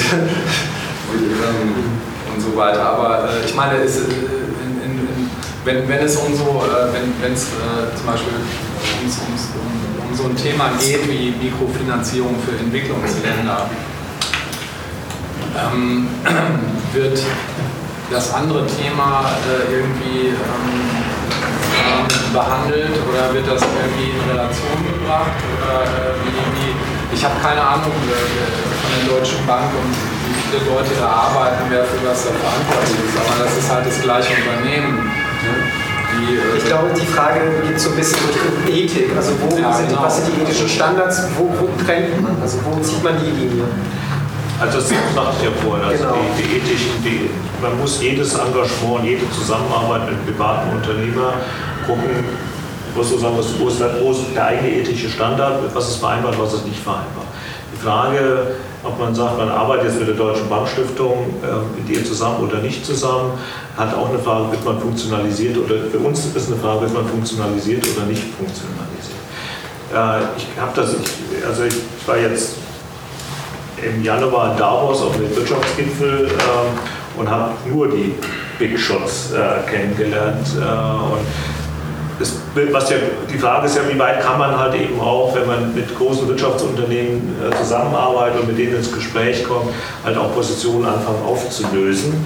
Oder wie weit sind die in ihren, in ihren Zwängen halt eben auch drin. Die sind wahnsinnig in Zwängen drin. Und wir machen uns auch immer relativ schnell davon frei. Also ich finde, man muss sich mal folgende, ich will das einfach nur mal auf der anderen Seite, auf die andere Seite bringen. Unsere gesamte Altersvorsorge, die wir haben, ist in Lebensversicherung gebunden. Die, also Lebensversicherung, Altersvorsorge. Die größten Fonds, das was ein Hedgefonds, äh, die größten Fonds, die es gibt, sind die Altersvorsorgefonds in dieser Welt. Die Altersvorsorgefonds, jedem von uns verspricht folgendes, verspricht, dass das Geld sicher angelegt ist und dass es ertragsreich ist. Weil sonst würdest du ja nicht machen, wenn du keine Zinsen kriegst. Und glaubt ihr denn, wo liegt das Geld anlegen? Also wenn wir nämlich sagen, man sollte mal auf Zinsen verzichten oder sonst irgendwas, das ist unser Geld, das ist unsere Versicherung. Ähm, wo legen die das Geld an? Ja, weltweit wird das angelegt. Also Landcrapping Also darum sollte man keine, keine Altersvorsorge. Man kann es teilweise ja auswählen, in was man. äh, ethisch. Deine, unsere Rentenversicherung ist da angelegt. Das sind riesige Fonds, wo die überhaupt wo vollkommen anonymisiert sind. Wo sozusagen, wo es letztendlich nur noch nicht, wo gar nicht mehr weiß, wo die Kapitalherkunft ist, aber du hast ein Versprechen, das willst du auch eingelöst. Ich habe keins. Ja, ich habe auch eins, ihr habt die, wie viele von uns, die auch die klassischen Lebensversicherungen oder KSK, ist ja auch nichts anderes, äh, ist ja auch ein Rentenvorsorgesystem. Die, die Gelder werden irgendwo angelegt. Sie werden irgendwo angelegt und meistens in relativ großen Investmentfonds angelegt, um das Versprechen, was sie gegenüber den Versicherungsnehmern abgegeben haben, zu halten. Und dieses Vers- Versprechen heißt, du kriegst eine Rente. Und, die, und du kriegst so viel Rente, das geht nur, wenn, wenn das Geld, was irgendwo angelegt ist, auch versichert, aber verzinst wird. Und da werden die günstigsten Kapitalanlageformen gesucht. Das entfremdet sich sozusagen. Wir müssen das ganze System umkrempeln und nicht den einzelnen Schuldigen immer rausgucken. Aus dem, wenn, dann musst du das ganze System umkrempeln, musst, musst, bestimmte, musst bestimmte Dinge grundsätzlich verbieten. Da bin ich auch dafür. Ja. Gut, das gesamte System umkrempeln ist die Frage, System, wo man eben keinen Zins, äh, wo ohne Zins gearbeitet wird und die auch, auch eine Rente versprechen. Gibt es ja nicht so funktioniert. Also jetzt bei den islamischen äh, oder so. Teilweise funktioniert das ja auch. Ja, wir haben, wir haben ja selbst. Ich weiß es selbst zu wenig. Ja, aber ich kann dir das erzählen, wir haben ja selbst Regionalgeld auf den Weg gebracht, also was ja ein Thema ist ohne Zins, Regionalgeld, alternative Währung, Komplementärwährung, haben wir selbst auf den Weg gebracht. Wir arbeiten mit den, mit den Leuten in. Äh, in, in, Österreich, die dort am weitesten entwickelt sind, zusammen. Die arbeiten mit Zeitbanken. Das heißt also, du arbeitest heute dein zivilgesellschaftliches Engagement von heute wird auf der Zeitbank gut geschrieben und dann bekommst du, wenn du alt bist, die gleichen Stunden zurück. Das ist quasi ein Prozess, wo du nicht Geld zurückbekommst, wo du heute Geld anlegst und dann später Geld zurückbekommst, sondern wo du heute Arbeitszeit anlegst und du kriegst irgendwann genauso viel Arbeitszeit zurück, wie dir so gut, gut geschrieben wird in Form von Pflege, Unterstützung oder sonst immer. Hast du einen Prozess super intelligent, weil der nicht, weil, weil Arbeitszeit nicht inflationiert. Also in 50 Jahren kriegst du halt eben so viel Arbeitszeit zurück, wie du heute zivilgesellschaftlich geleistet hast. Das sind tolle Modelle, arbeiten wir dran. Ich will nur sagen, manche, manche Dinge können wir nur deshalb dann arbeiten, weil wir wieder einen Partner haben, wie die Deutsche Bankstiftung oder SAP oder Telefonica. Also wir arbeiten mit vielen Unternehmen zusammen, die uns gedacht so kürzen aus der Perspektive sogar zahlen, dass wir das machen. Wenn, wenn, wenn du sagst, der arbeitet daran, Arbeitet ihr da intern dran, also auch mit, mit Partnern oder veröffentlicht ihr das auch? Kann man das eigentlich einsehen? Die Dinge, die Wie weit ist das Transparenz? Ja, wir haben viele Gutachten, die wir schreiben, Projektbeschreibungen, die wir schreiben. Im Moment machen wir gerade in... Äh, werden die irgendwo ins Netz gestellt? Ja, bei uns auf der Website. Was sind die Incentives, Incentive ähm, für, die, für die Großfirmen? Also ist das so Sozialwäscherei sozusagen? Ja, das ist, auch, das ist auch eine spannende Diskussion. Greenwashing, ja, sozusagen, eine spannende Diskussion. Äh, die Frage ist, lieber grün oder als gar nicht? das ist halt eben auch die Frage. Äh, wie weit kommt man den Unternehmen entgegen? Also wir haben beispielsweise einer unserer wichtigsten Partner, das SAP. Äh, kennt ihr alle wahrscheinlich, SAP, großes, äh, großes Unternehmen in Deutschland, Softwareunternehmen. Was will SAP? SAP will Entrepreneurship-Förderung, weil Business Solutions ist ja ihr Geschäftsfeld, also unsere Entrepreneurship-Förderung. Wir machen Entrepreneurship-Förderung. Wir passen wunderbar in deren, deren Marketingstrategie. Das heißt, sie fördern uns die, sie finanzieren uns unsere Leistungen, die wir Entrepreneuren anbieten. Mhm. Die dann Geschäft für sie. Ja, die machen, das sind ja, Kleinst, das sind ja nicht an Kleinstunternehmen interessiert, die sind ja nur an den Big Shots interessiert. Und nehmen nutzen das natürlich als Marketing. Das heißt, wir haben da schon einen Deal, das ist für die eine Win-Situation, logisch, sonst würden sie mit uns nicht zusammenarbeiten, außer für uns auch eine Win-Situation, weil ohne, ohne die Zusammenarbeit mit SAP könnten wir, was ich ja vorhin gesagt, wir bieten acht Monate kostenfreie Arbeitsplätze, Coaching, Mentoring, Finanzierung, die zahlen uns SAP. Wir können das anbieten, weil SAP uns das finanziert. Das ist also schon auch für uns eine Win-Situation, wo wir an dem Thema soziale Ökologie, Aufbau einer Ökologie für soziale Innovationen bauen können. Und ohne diese private Finanzierung wird es nicht gehen. Immer wenn, ist immer ein Kompromiss. Ich muss immer einen Kompromiss ja, ja. mit dem. Ne? Ja, okay, bitte. Äh, ja, genau. Ähm, Danke für deine Geduld. Entschuldigung. Ja, ich, ähm, genau, ich, also, also so aber jetzt bei den großen Fragen, die das eine worum geht, ist, ich glaube, sehe ich so eine Linie, weil es geht ja, es ist immer die Frage, wenn es jetzt einen sozialen Fortschritt gibt, jetzt mehr Autonomie und so weiter, ob es genutzt wird. Ähm, also ob es wirklich Fortschritt ist oder nicht. Also ich denke dran, jetzt, jetzt in den äh, 70er Jahren hatten wir die Entwicklung zu mehr Teamarbeit, zu den neuen Unternehmen. Und das wird dann aufgegriffen auch von den großen Unternehmen, die machen jetzt mehr Teamarbeit. Und die Frage ist, ist das eine bessere Form der, der Ausbeutung von den Leuten, dass auch die großen Unternehmen mehr Teamarbeit machen? Oder gibt es wirklich Fortschritt? Dann hatten wir jetzt in den 90er Jahren die Entwicklung zur Selbstständigkeit, die gefördert wird. Und in kleinen Unternehmen, dann kann man sagen, ist das ähm, ist das sozialer Fortschritt oder wird es nicht wieder ein Neo, ein Liberal, was auch immer gefördert. Und ich glaube, jetzt die neueste Stufe ist jetzt das mit den sozialen Unternehmen. Ich habe gerade vor ein paar Wochen gelesen, jetzt, dass die, äh, dass die Europäische Kommission jetzt auch wieder die, einen Vorschlag gemacht hat, um jetzt die sozialen Unternehmen zu fördern.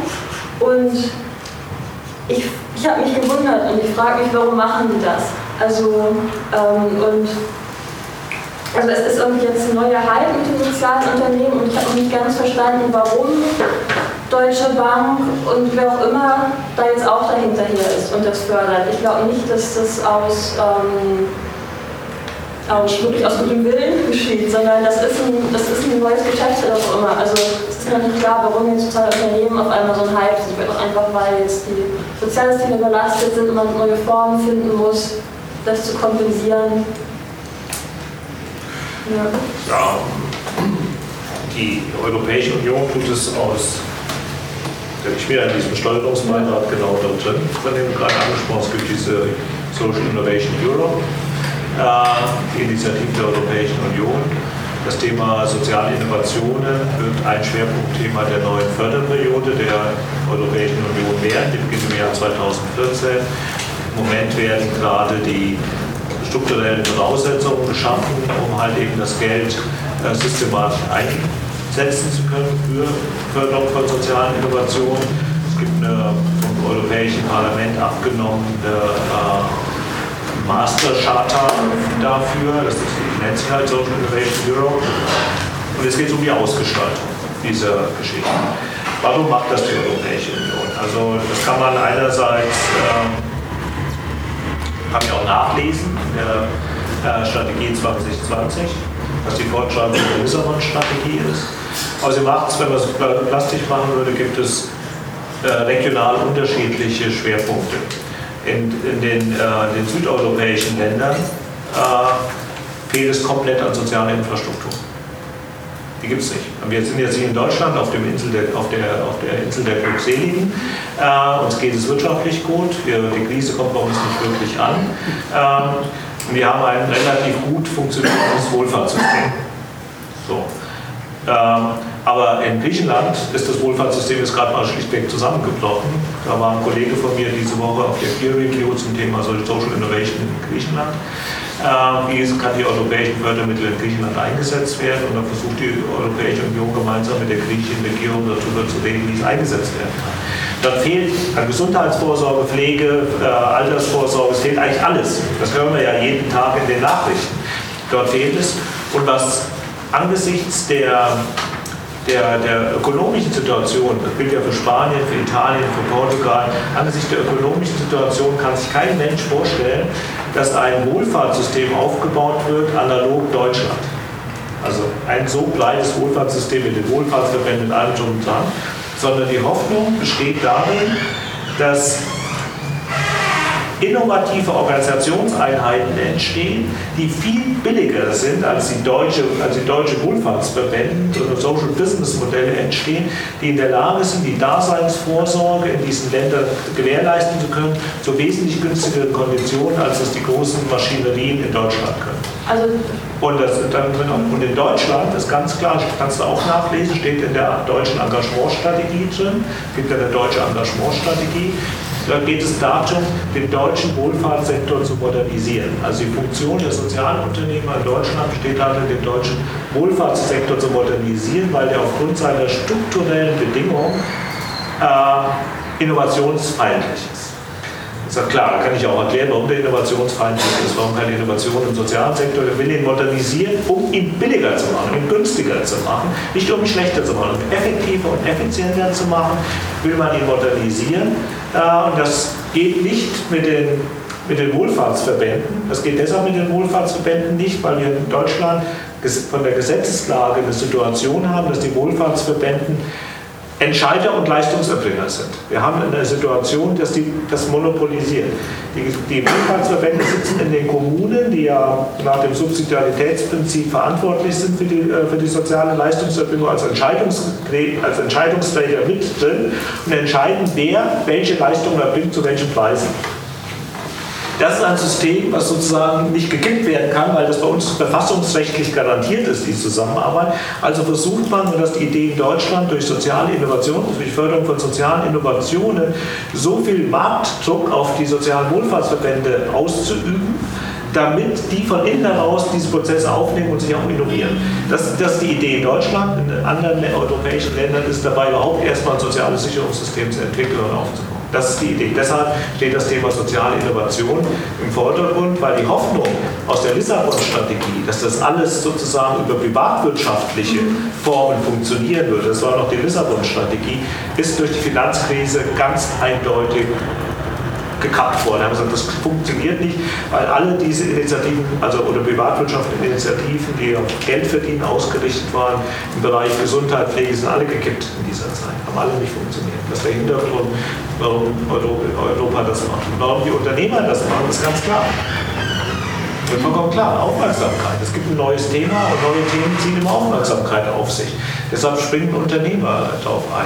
Aber auch, weil sie merken, wir merken es doch alle. Ich meine, wir gucken doch, wir, wir, sind auch, wir sind auch als Konsumenten ein Stück weit und als Verbraucher ein Stück weit nehmen wir doch Einfluss. Wir fangen immer zunehmend an, fair zu kaufen, Regio zu kaufen, Öko zu kaufen. Es wird auch immer mehr Produkte, die wir gehalten sind. Wir achten immer stärker darauf, dass Unternehmen, bei denen wir einkaufen, sich auch fair verhalten. Äh, es werden immer mehr Qualitätsvoraussetzungen gesetzt, also dass bestimmte Produktionsprozesse nach sich nach bestimmten Richtlinien und so weiter verhalten müssen. Und die Innovatoren dafür sind die sozialen Unternehmer. Und da mit denen zusammenzuarbeiten, ist sozusagen sowas wie Trendsetting. Die kriegen relativ frühzeitig mit, wie sie, wohin sich sozusagen der Trend bewegt und wollen als Unternehmen darauf reagieren. Zum Beispiel machen wir noch ein Beispiel, was ja super spannend ist, ähm, was in Richtung Geld geht. Es gab gerade äh, beispielsweise, war die erste deutsche, erste internationale Unternehmen, was eine neue Bilanz eingeführt hat. Äh, und zwar haben die eine Bilanz eingeführt, um zu sagen, um zu, um zu prüfen, nicht wie viel Geld sie verdienen, sondern wie hoch die Gesamtkosten ihrer Leistungserbringung sind. Und haben dabei festgestellt, dass sie 90 Milliarden gesellschaftliche Verluste produzieren also über ihren eigenen Gewinn hinaus 90 Milliarden gesellschaftliche Verluste produzieren durch spezifische Formen der Produktion, durch, durch Verbrauch von, von natürlichen Ressourcen und so weiter. Das heißt, ihr habt überhaupt keinen Gewinn mehr. Und jetzt gibt es auch in Deutschland, gab es vor drei Wochen eine, einen Wettbewerb zur Entwicklung einer neuen Bilanz, wo halt eben diese, äh, wo gesellschaftliche Werte also Verbrauch von, von, von natürlichen Ressourcen, äh, ungerechte Löhne und solche Sachen in die Bilanz einfließen. Und diesen, diesen Wettbewerb hat BASF gewonnen. Das heißt, Unternehmen fangen auch an, sich neu auszurichten. Und gerade dieses Bilanzwesen ist etwas ganz, ganz Wichtiges, weil jeder Manager äh, bekommt seine Daten, seine Steuerungsdaten aus der Bilanz. Das heißt, wir sind ja Kennzahlen gesteuert. Also wird Return on Investment, Profitrate, Umschlagsgeschwindigkeit, das sind alles monetäre Größen. Wenn es uns gelingen würde, in den Bilanzen neue Indikatoren einzuführen, hätten wir ein neues Managementverhalten. Also es gibt also inzwischen an allen möglichen Ecken gibt es Bewegungen, die darauf hinauslaufen, dass Unternehmen ganz langsam anfangen, sich zu verändern, weil sie auch merken, ich mache gleich nochmal ein Beispiel, falls euch nicht zu viel wird, äh, äh, anfangen zu verändern, dass sie auch dem Trend der Verbraucher und ihrer Kunden zu folgen. Ich habe in Davos mit dem Chef von Unilever gesprochen, das ist ja auch nicht gerade unsere Lieblingsfirma, äh, und er hat gesagt, äh, weil das neu, ihr kennt ja alle CSR und Corporate Social Responsibility als, als Kampfbegriff, das ist, das ist schon, der ist schon fast wieder veraltet. Das neue, der neue Kampfbegriff sozusagen heißt Shared Value. Das wird sozusagen die neue Bewegung werden. Und der sagte, wir machen das noch Shared Value. Shared Value. Ja. Äh, wir machen das noch Shared Value. Das heißt, äh, das gesamte Unternehmen wird auf Nachhaltigkeit getrimmt. Mhm. Kennt man ja auch. Ja. Genau, wir haben jetzt mal ganz kurz, kurze Atempause für dich. Zwei Zwischenfragen, also zumindest von meiner Seite. Ähm, ich kann vielleicht noch eine Sekunde Das wäre super, weil ich muss gleich aufspringen und das ist bestimmt nicht Ah, ah, wegen des, was du erzählst. Aber ich dachte, es wäre vielleicht so langsam auch Zeit, das nochmal zu verbinden. Also wir haben jetzt zwei sehr unterschiedliche Beiträge gehört aus der Schule Neukölln und äh, vom Davos-Gipfel. Sage ich jetzt mal so krass. Ähm, was mich noch interessieren würde, ist dein Eindruck auf diese Tendenz, dass jetzt sozusagen immer mehr Künstler in irgendwelchen Schulen anfangen zu werkeln und ihr herkömmliches Arbeitsfeld vielleicht auch durchaus in den sozialen Bereich zu erweitern und wir hier die ersten Fingerübungen machen. Ne? Was heißt eigentlich sozial, sage ich mal, aus künstlerischer Perspektive? Ne? Was können wir hier einbringen? Wie das von einer also aus eurer Perspektive beobachtet wird, was das für eine Dimension hat im Grunde genommen und ähm, was da auch eine, eine Qualität sein könnte oder wo das interessant ist. Genau, vielleicht dann nochmal, um das so ein bisschen vielleicht noch zu unterfüttern oder unterzubinden, das konkrete Beispiel aus der Sicht des sozialen Unternehmertums wäre ja das, was wir in Neukölln gemacht haben, ist mal kein soziales Unternehmertum, denn es wurde ja nicht skaliert. Wir haben an einer Stelle gebohrt, man müsste sozusagen daraus eben halt ähm, Bohrungen an, keine Ahnung, wenigstens 50 bis 500 weiteren Stellen bundesweit machen, um daraus soziales Unternehmertum zu machen. Äh, dennoch stellt sich natürlich jetzt mal überhaupt die Frage, wieso habe ich das verstanden, erstmal das Potenzial, erstmal so, ähm, wie schätzt du das sozusagen zunächst einmal ein und was beobachtest du, ähm, also von unserem Projekt vielleicht oder von, weil es jetzt so exemplarisch war, und dann was beobachtest du eben halt mit deinem, mit deinem Wissen, mit deinem Herumkommen eben halt an, an Bewegungen dieser Art an anderen Orten? Gibt es soziales Unternehmertum mit diesen, ja, mit diesen Inhalten, mit diesem Ansatz? Oder wie erlebt die Perspektive des sozialen Unternehmertums diese Tendenz? Falls es sie gibt. Falls Als es sie gibt. soziales Unternehmertum. genau. Also äh, bezogen auf Schule würde ich immer sagen, soziales Unternehmertum wäre es dort zu finden, wo die Schule als Ganzes in Frage gestellt wird und komplett neue äh, Lernformen geschaffen werden. Die Schule, so wie sie heute, wie sie heute uns immer noch präsentiert wird, ja, kommt ja aus zwei ganz starken Traditionsströmungen. Das eine ja, aus, der, aus den Klostern und zum anderen aus dem Militär. Äh, und beides hatte, hatte eine bestimmte Funktion, nämlich Gehorchen und Glauben. Es ging nie um Wissen.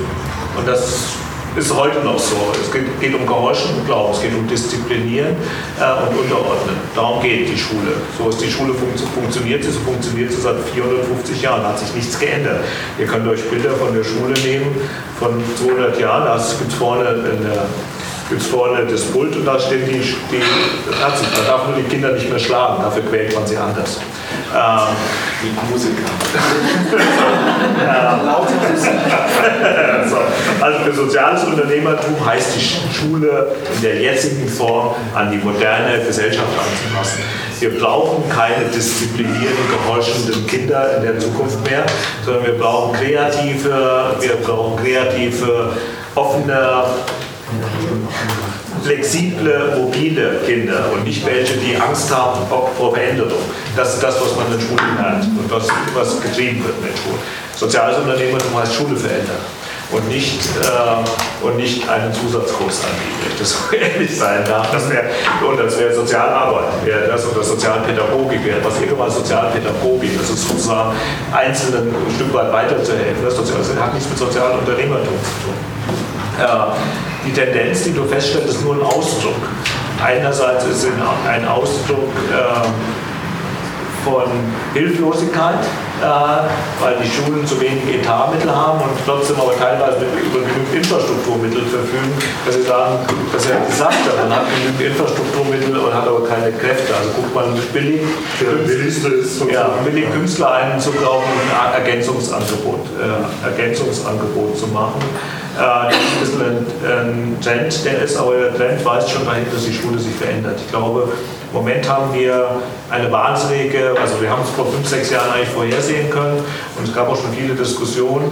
Im Moment gibt es, was wir in den 60er Jahren schon mal hatten, also hieß ja auch, also die Reform der Universitäten in den Schulen in den 60er Jahren ging ja auch da, äh, daraus hervor, dass eigentlich die Unternehmer mit dem Bildungssystem nicht mehr zufrieden waren Und wir haben heute die Situation, dass die Unternehmer mit dem Bildungssystem nicht mehr zufrieden sind. Wir wissen, wir steuern auf einen wahnsinnigen Fachkräftemangel zu, äh, in Deutschland vor allen Dingen.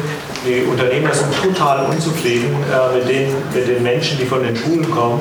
Nicht nur von der, der Anzahl, sondern auch von der Qualifikation her. Und selbst die, die gut qualifiziert sind, denen fehlt es an ganz bestimmten Kompetenzen. Es geht gar nicht um Qualifikation, es geht um Kompetenzen. Und das sind jetzt mal der europäischen Sprache von Flexurity wird das genannt, in der europäischen Sprache.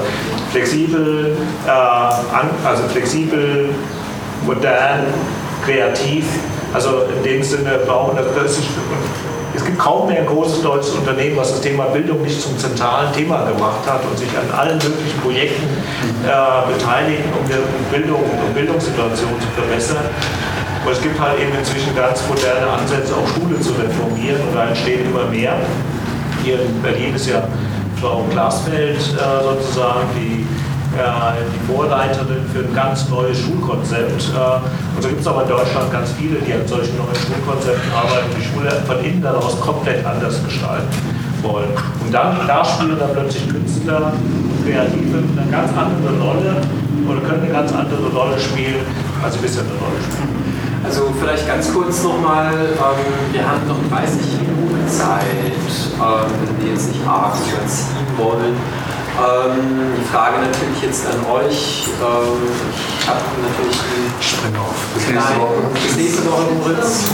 Ähm, wie wollen wir das jetzt machen? Ähm, also die letzten zehn Minuten ungefähr würde ich mich gerne mit euch allen ähm, dem Bild, das jetzt hier in den letzten zwei, drei Stunden entstanden ist, widmen und Gabi ihm halt die Möglichkeit äh, geben, eben halt ihre Arbeit ein bisschen zu erläutern, eben halt die ganze Diskussion aus ihrer Perspektive, aus dieser, ne, zusammenzufassen, wenn ich das mal so sagen darf, zumindest zu, zu filtern. Ähm, also wir haben effektiv jetzt sozusagen dann nochmal jetzt 20 Minuten Zeit, um vielleicht noch dringende Fragen, mit denen ihr hierher gekommen seid, äh, aber noch nicht beantwortet gesehen habt, äh, zu diskutieren. Gibt es so etwas, ihr seid ja mit bestimmten Erwartungen hergekommen, fühlt ihr euch zunächst einmal informiert? Ähm, gibt es irgendein Anliegen, das wir jetzt noch diskutieren sollten? Fühlt, äh, findet ihr das auch bislang überzeugend? Kann man ja auch mal fragen. Also ich meine, das sind jetzt zwei so unterschiedliche Positionen gewesen. Auf der einen, einen Seite sehen wir, ähm, wie ähm, Menschen, die vorher mit Sozialarbeit eigentlich nichts am Hut hatten, also zum Beispiel Künstler und Musiker, plötzlich sich in solchen Situationen wiederfinden und so etwas wie Sozialarbeiter spielen. Das heißt, es ist ja auch ein gesellschaftlicher Trend und sagt ja auch etwas über diesen Sektor und über unsere Gesellschaft natürlich auch etwas aus. Andererseits sehen wir, wie eben halt Sozialunternehmer einst eben halt Pioniere, Pioniere auf dem Gebiet vielleicht des Unternehmertums ähm, heutzutage ähm, ja, gewissermaßen Mainstream vielleicht fast geworden sind und wir uns auch ein bisschen fragen müssen, wohin führt das jetzt eigentlich? Die Wirtschaft findet das gut, der Staat findet das gut. Ähm, muss äh, das Sozialunternehmertum sich hier noch einmal neu denken oder ist das jetzt einfach der Ritterschlag und wie du sagtest, ähm, vorhin alles ein Märchen, ein, äh, der Traum ist wahr geworden und wir, äh, wir nähern uns dem Paradies.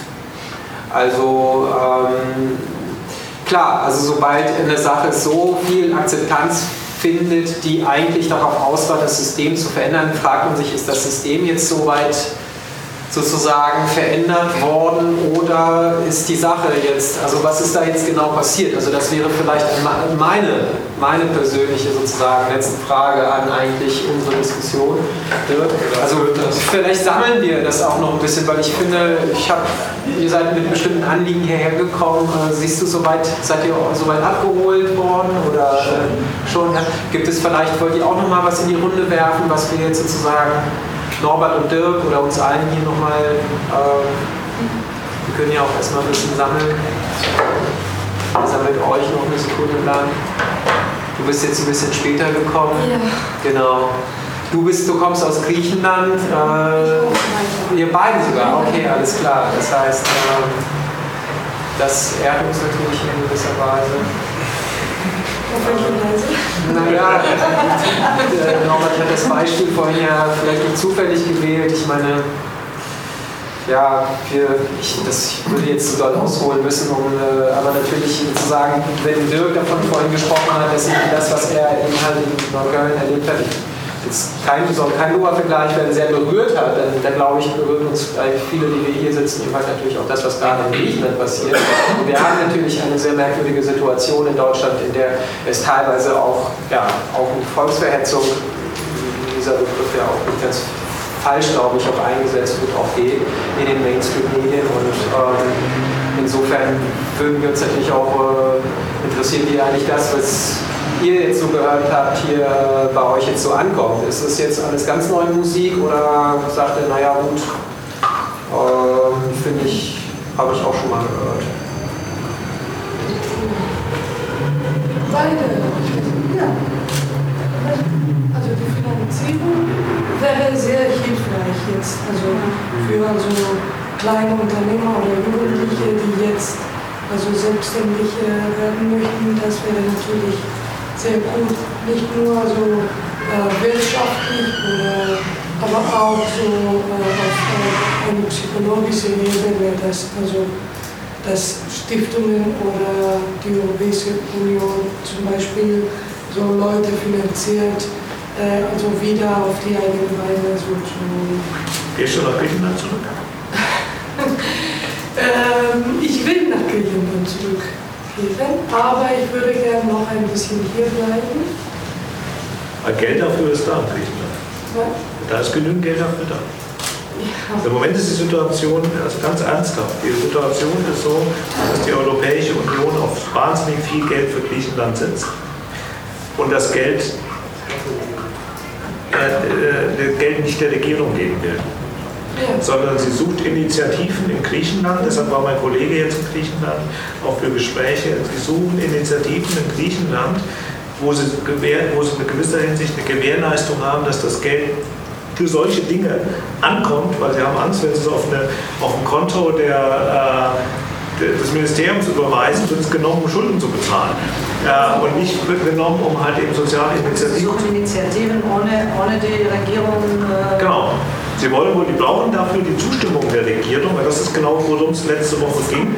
Sie brauchen die Zustimmung der Regierung, aber sie sagen, sie geben das Geld nicht der Regierung. Sie wollen, dass das Geld einer Non-Profit-Organisation in Griechenland fließt mit Zustimmung natürlich der Regierung, dies dann auch in bestimmte Dinge. Ja, es gibt ein Problem, wenn, wenn die Zustimmung der Regierung äh, verpflichtet ist, das gibt, gibt, es ein Problem, weil die Non-Profit-Organisationen in Griechenland äh, sehr eng zusammen mit manchen Ministerien arbeiten und nicht alle so. Ist auch korrupt. Ja. ja. ja. Okay, aber deshalb suchen es gibt manche, die sind korrupt, manche, die sind. Aber. Deshalb sucht die Europäische Union im Moment, sie sagt im Moment, sie wollen Geld nur noch geben, wenn die, also das haben wir schon mal gemacht mit Griechenland, wir haben mal mit, mit Lesbos zusammengearbeitet, mit der Wirtschaftsförderung Lesbos, das, die haben das Geld gekriegt, haben das Geld in Lesbos verausgabt.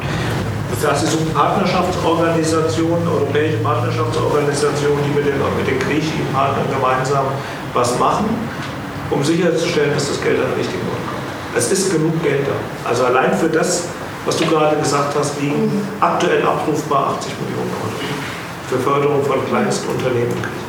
Aber vielleicht fällt so ein, fällt ein Vermittler oder jemand, der das also den Leuten beibringt, dass dieses Geld geht und, und wie man das macht. Genau, ja. Du meinst, wie man es abholt oder was man damit macht? Äh, Wahrscheinlich. Beides, wie man das abholt, wie man also zum, zu, zu dem Geld kommt, mhm. weil ja, viele wissen das äh, überhaupt gar nicht. Mhm. Ja. Und, das ist ein Lokal. Ja, und vielleicht nicht mit diesen nicht äh, Non-Profit Organizations, aber mehr so, wie zum Beispiel das, das Beispiel mit äh, äh diesem jungen Mann aus Osten. So solche Beispiele. Also, Du meinst der, der, der Mercedes-Benz, äh, der, der Cabriolet-Fahrer, der ja. Musiker, ja, ja. Unternehmer. Sein. Ich in zehn Jahren.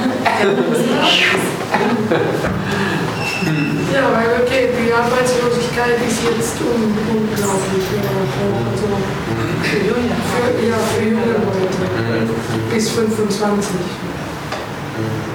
Und es gibt also das, das war sehr, sehr korrekt, äh, was du gesagt hast, dass hier gibt es so ein System, das immer noch also den Menschen so äh, hilft. Und in Griechenland gibt es überhaupt nicht. Es gibt kein Kindergeld, kein Elterngeld, keine, also nichts, überhaupt nichts. Also man bekommt kein Geld vom Staat und äh, ja, man ist total alleine. Und es, sind nicht nur die Kürzungen, die also mit der Stadt gemacht ist. Es, ist, es, es gibt nichts, das also eine Hilfe umstellt. Und das ist ein großes Problem.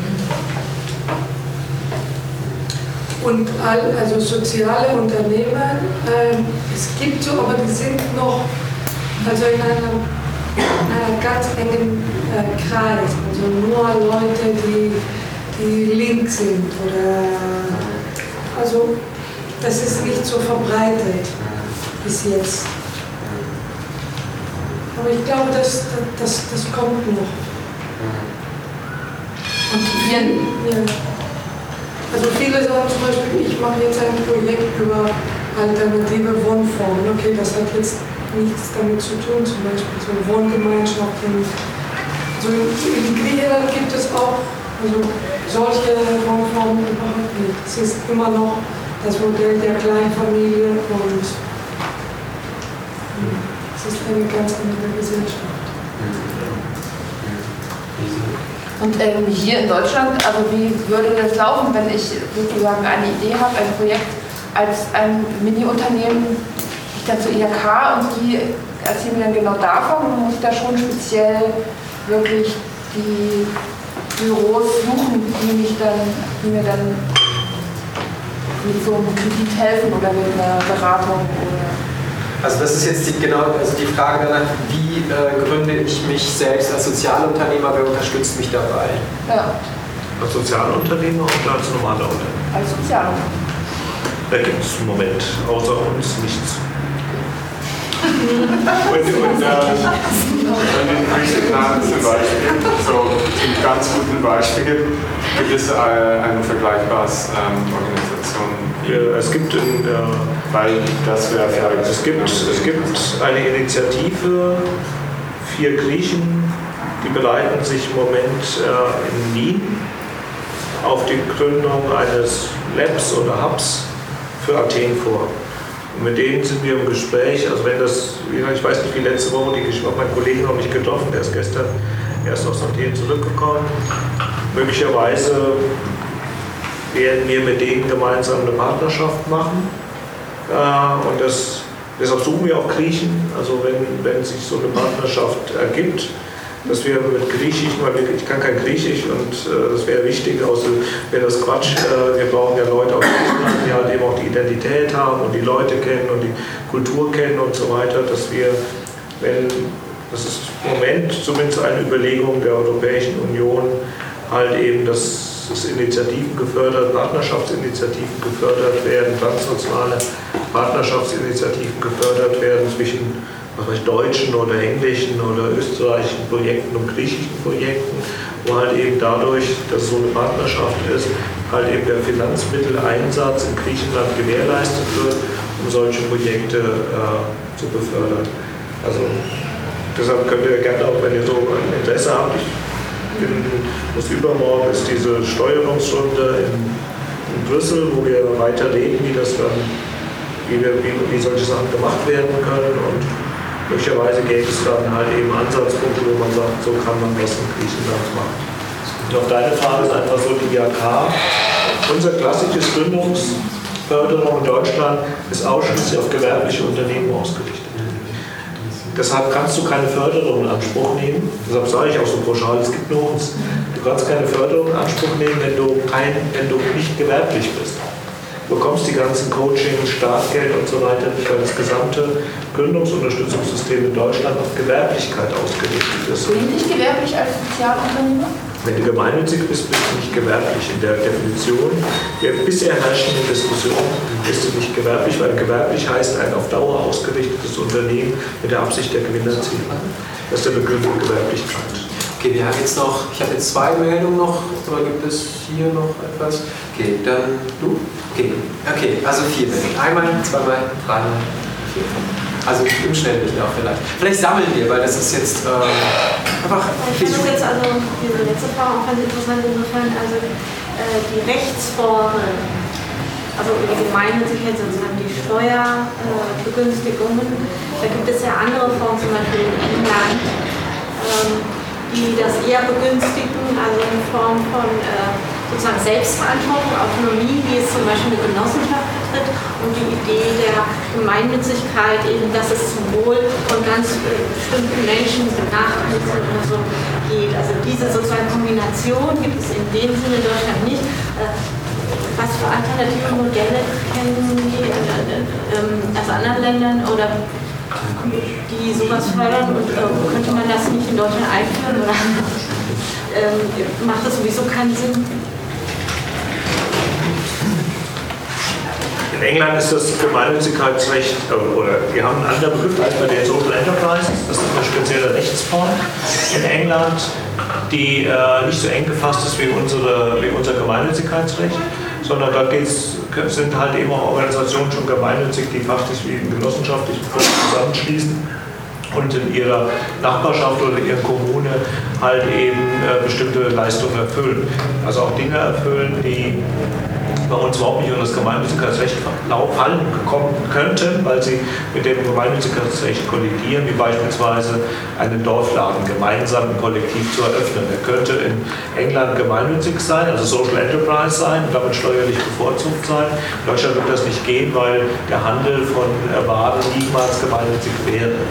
Die Frage ist, äh, wie weit ist das Gemeinnützigkeitsrecht behindert in Deutschland? Es ist behindert, im, äh, behindernd in dem Falle, dass keine Fördermöglichkeiten äh, in Anspruch genommen werden können, weil äh, diese enge Begriffsdefinition gilt. Ich bin aber sicher, dass wir das in zwei Jahren weg haben. Also das Gemeinnützigkeitsrecht zu ändern ist schwieriger, ist schwieriger äh, als äh, diese Barrieren, die nämlich nur Richtlinien darstellen. Das sind nur Richtlinien, das ist kein Gesetz. Das ist die Interpretation sozusagen, wer Geld, Fördergeld bekommen kann, ist nur eine Richtlinie. Aber das Gemeinnützigkeitsrecht ist Steuerrecht. Das ist was ganz anderes, muss durchs Parlament. Eine Richtlinie muss nur gestrichen werden. Eva, das ist kein Abteilungsrecht. Vielleicht auch noch mal ganz kurz so, ähm, was mich auch noch mal so interessieren würde und vielleicht auch noch einige andere so, der künstlerische oder auch ähm, ja, soziale Mehrwert ähm, durch Projekte, was auch immer so ähm, für unsere Gesellschaft ist ja schon auch sehr klar und ich reibe mich auch durch meine ganzen Erfahrungen immer noch damit, ähm, ja, wo, woher kommt, kommt auch die Finanzierung? Weil ähm, ich erlebe schon auch in diesem Bereich, dass sehr viel aus ehren, ehrenamtlichen Engagement gemacht wird und ich merke so bei mir, ich werde, ich, mir brennt es auf den Nägeln, aber ich werde so wahnsinnig müde. Und ähm, auch irgendwie so diese Förderstruktur, das hat immer so was ähm, mit Bittstellung zu tun. Ähm, und ja, so, so die Position finde ich ähm, auch so mit dem, mit dem Mehrwert, vielleicht auch Value Sharing, das hört sich schon. Ja, oder sowas, das ähm, hört sich schon irgendwie ähm, ein bisschen besser an. Also ne, gibt es da Möglichkeiten, auch irgendwie alternativ zu tauschen oder was auch immer. Ähm, was da jetzt wirklich auch für den Einzelnen interessant sein könnte, der vielleicht nicht sofort ein Unternehmertum gründen will, ähm, was ja auch nicht äh, für jeden genau das Richtige ist. Oder für jede Idee. Aber vielleicht auch erstmal die anderen. Ja, weil genau. das, ja. Ähm, ich glaube, wir haben die Frage soweit verstanden. Ist auch irgendwo eine sehr grundsätzliche Frage, auch nach vielleicht nochmal einer ganz anderen Alternative. Vielleicht ein nächstes Projekt, was kommt nach dem sozialen Unternehmertum? Also muss man das, muss man, kann man vielleicht noch was ganz Neues erfinden. Ja, da fängt mich so ein bisschen an, also warum ich hier bin. Ähm, ich finde, was du auch gesagt hast, es gibt gerade einen Trend, dass egal ob jetzt als mit einem Unternehmen oder ob Künstler, immer mehr Leute wollen irgendwas Soziales tun und irgendwie sich äh, gesellschaftlich engagieren. Mhm. Das, und ähm, den Trend finde ich gut, also egal, ob es auch dadurch gefördert wird, dass sich jetzt der äh, Sozialstaat zurückzieht oder nicht, egal. Es gibt die Entwicklung, auch mit der Krise, es gibt einen gewissen gesellschaftlichen Aufbruch, wo sich Leute engagieren wollen. Und ähm, deswegen bin ich auch hier, weil ich glaube, es ist wichtig, sich zu vernetzen. Und ich finde, uns geht es in Berlin tatsächlich gerade gut. Also ich glaube, einer der besten Orte auf der Welt, gerade, wo man leben kann. Und ich glaube, wo, wenn nicht hier, kann man auch wirklich äh, soziale Innovationen entwickeln. Und ähm, ich glaube, deswegen ist es in Berlin spannend, sich wirklich auch mehr zu vernetzen von sozialen Unternehmen, von Künstlern, die sozial ähm, was machen. Und genau. Ähm, so dafür machen wir auch, wir auch jetzt das Unternehmen, das wir gründen, ist auch genau so ein Ort, wo wir das erreichen wollen. Wir genau für Berlin ein Ort zur Vernetzung von sozial engagierten Künstlern erreichen wollen. Deswegen ähm, ich kann dir vielleicht anbieten, dass wir die ganzen Teilnehmer, des, die hier im BQV so äh, teil, also dabei waren, einfach mal, dass wir dir die E-Mail-Adresse mal zur Verfügung stellen. Ja, wenn, wenn das okay ist. Aber ähm, das sind ja nicht nur die Leute, die hier heute sind, sondern auch bei den allen anderen Veranstaltungen eben halt auch dabei waren. Ich glaube, äh, wenn es darum geht, dann, äh, das, äh, dann hat, glaube ich, jemand was gegen eine Nachricht äh, im Hinblick darauf zu bekommen, wie man sich noch besser vernetzen oder äh, zusammentun kann. Denn genau diese Dinge werden hier auch ständig diskutiert und deswegen sind die Leute ja auch, auch hier. Ähm, genau, Dirk, du hast auch eine Frage, glaube ich. Das schließt quasi an das, äh, an das andere an. Ähm, für, also für mich klingt das alles wahnsinnig äh, ähm, kleinteilig und anstrengend, äh, so sowas zu organisieren und so, vor allem dann auch so EU-weit oder vielleicht, wenn man dann noch weiter denkt oder so. Ähm, könnte das nicht alles viel einfacher laufen, äh, äh, zum Beispiel durch so ein Konzept wie das äh, bedingungslose Grundeinkommen? Ist das realistisch? Also weltweit meine ich? Weltrevolution? Oh. Ja, also gibt's, äh, nee, ich meine, also ich, ich stelle jetzt die Frage bewusst so groß, weil sonst wird äh, das regional wird das ja nicht funktionieren, weil dann ja alle hinkommen oder da oder wo auch immer das passieren würde. Aber ähm, rein rechnerisch gibt es ja schon Statistiken, dass das äh, viel äh, ähm, billiger und umweltfreundlicher und alles andere auch wäre, ähm, wie alles, alle anderen äh, Alternativen. Sind diese, also meine Frage ist jetzt, äh, sind diese, diese Prozesse, in denen du auch steckst, sind die äh, der Weg dahin oder ähm, steht das überhaupt zu, zur Debatte? Ist das überhaupt realistisch? Oder ähm, ist das äh, ein Traum? So? Das würde mich mal interessieren. Na, das ist vielleicht das nächste Projekt, nicht wahr? Du hattest auch Ja, äh, ich würde mich eigentlich in beiden äh, Fragen davor auch immer anschließen. Also wirklich wichtig. Ich meine, wir können jetzt auch gerne nochmal über das Grundeinkommen reden, aber ich, würde aber was ich auch gerne wissen, schwierig. Äh, nee, nee, dazu meint. Nee, einfach ja, ein, zwei Sätze. Aber ähm, dass wir dann danach auch nochmal, weil der Wirkungskreis, also ich weiß nicht, inwiefern es sinnvoll ist, immer als Einzelperson äh, dazustehen und zu sagen, okay, und ich habe da ein Interesse da sozial was äh, zu verändern, was zu machen, das das kann ich, das und das stelle ich mir vor und jetzt gehe ich alleine los und jetzt mache ich das. Ähm, der Wirkungskreis zumindest am Anfang, der ist ja irgendwo klarer. Und inwiefern genau solche Vernetzungen ähm, erleichtert werden können, das wäre interessant. Aber wir können vielleicht erst das machen und dann aber gerne nochmal einen Kollegen austauschen. Ich wollte jetzt auch kein, kein äh, ich wollte nur äh, ein Statement Gut, ist ja interessant, was äh, alle noch so wollen. Ähm, es ist ja schön, dass diese Energien noch so da sind, diese Erwartung, also hat ja was mit der Energie noch zu tun. Ähm, du willst ein Statement, du würdest gerne die ganze große Runde nochmal hören? Oder, ähm? Nee, ähm, eigentlich den beiden äh, Vorfragen auch nochmal anschließend nochmal, äh, mhm. eigentlich was du so gesagt hast, ist, mhm wirklich sehr interessant zu wissen, eben aus diesem Gedanken heraus, ich bin hier die einzige Person, ich sitze hier und jetzt sind wir vielleicht auch schon zusammen, aber ich werde hier rausgehen und ich werde immer noch genau. alleine den Willen haben, was zu machen und ich werde mich, ich bin derzeit Student, ich werde jetzt kein Unternehmen gründen. Mhm. Äh, wo, wo, wo, können diese, wo kann ich wirken? Mhm. Genau, genau. Ähm, fünf Minuten geht das? Oder sagen wir drei? ja, das bedingungsloses Grundeinkommen ist eine geniale Idee. Würde ich unterstützen. Ich glaube, die Schritte dorthin sind äh, sehr kleinteilig. Das ist halt eben. Wir müssen äh, die Leute, äh, das wird nicht auf einen Wurf hinkriegen. Es gibt, einen, es gibt zwei Versuche, bedingungsloses Grundeinkommen, einen in Afrika und einen in Brandenburg. Und das mal ein neues Leben in der Stadt. An der Münde. Allerdings ist das Projekt so verkorkst, äh, dass es eigentlich mit der ursprünglichen Idee des bedingungslosen Grundeinkommens nichts mehr zu tun hat, weil, wie du schon gesagt hast, so viele Förderbedingungen drüber gelegt worden sind, dass es gar nicht funktioniert. Ich kenne die Leute alle, ich habe schon mehrere Vorträge gehalten, bin mit denen auch, arbeite mit denen zusammen. Die sind alle relativ unglücklich. Also sehr engagierte Leute, funktioniert aber nicht. Äh, aber es funktioniert aus zweierlei Gründen nicht, weil der Strom zu groß ist. Also der Hops, man muss die Zwischenschritte machen. Wir haben vor vier Jahren Regionalgeld eingeführt, weil wir das Regionalgeld, also die Unterblüte, weil wir das Regionalgeld für eine geniale Idee halten, um mehr stärker regionale Identität, regionale Wertkreisläufe zu stärken, Abhängigkeiten zu reduzieren. Die Leute verstehen es nicht. Ja, also es gibt dann eine kleine Gruppe, die hier so rumsitzt, die verstehen es. Äh, und da hat man so das Gefühl, wenn, wenn wir, die hier zusammenarbeiten, es verstehen, dann müssen eigentlich alle verstehen, aber über die Gruppe hinaus versteht es keiner.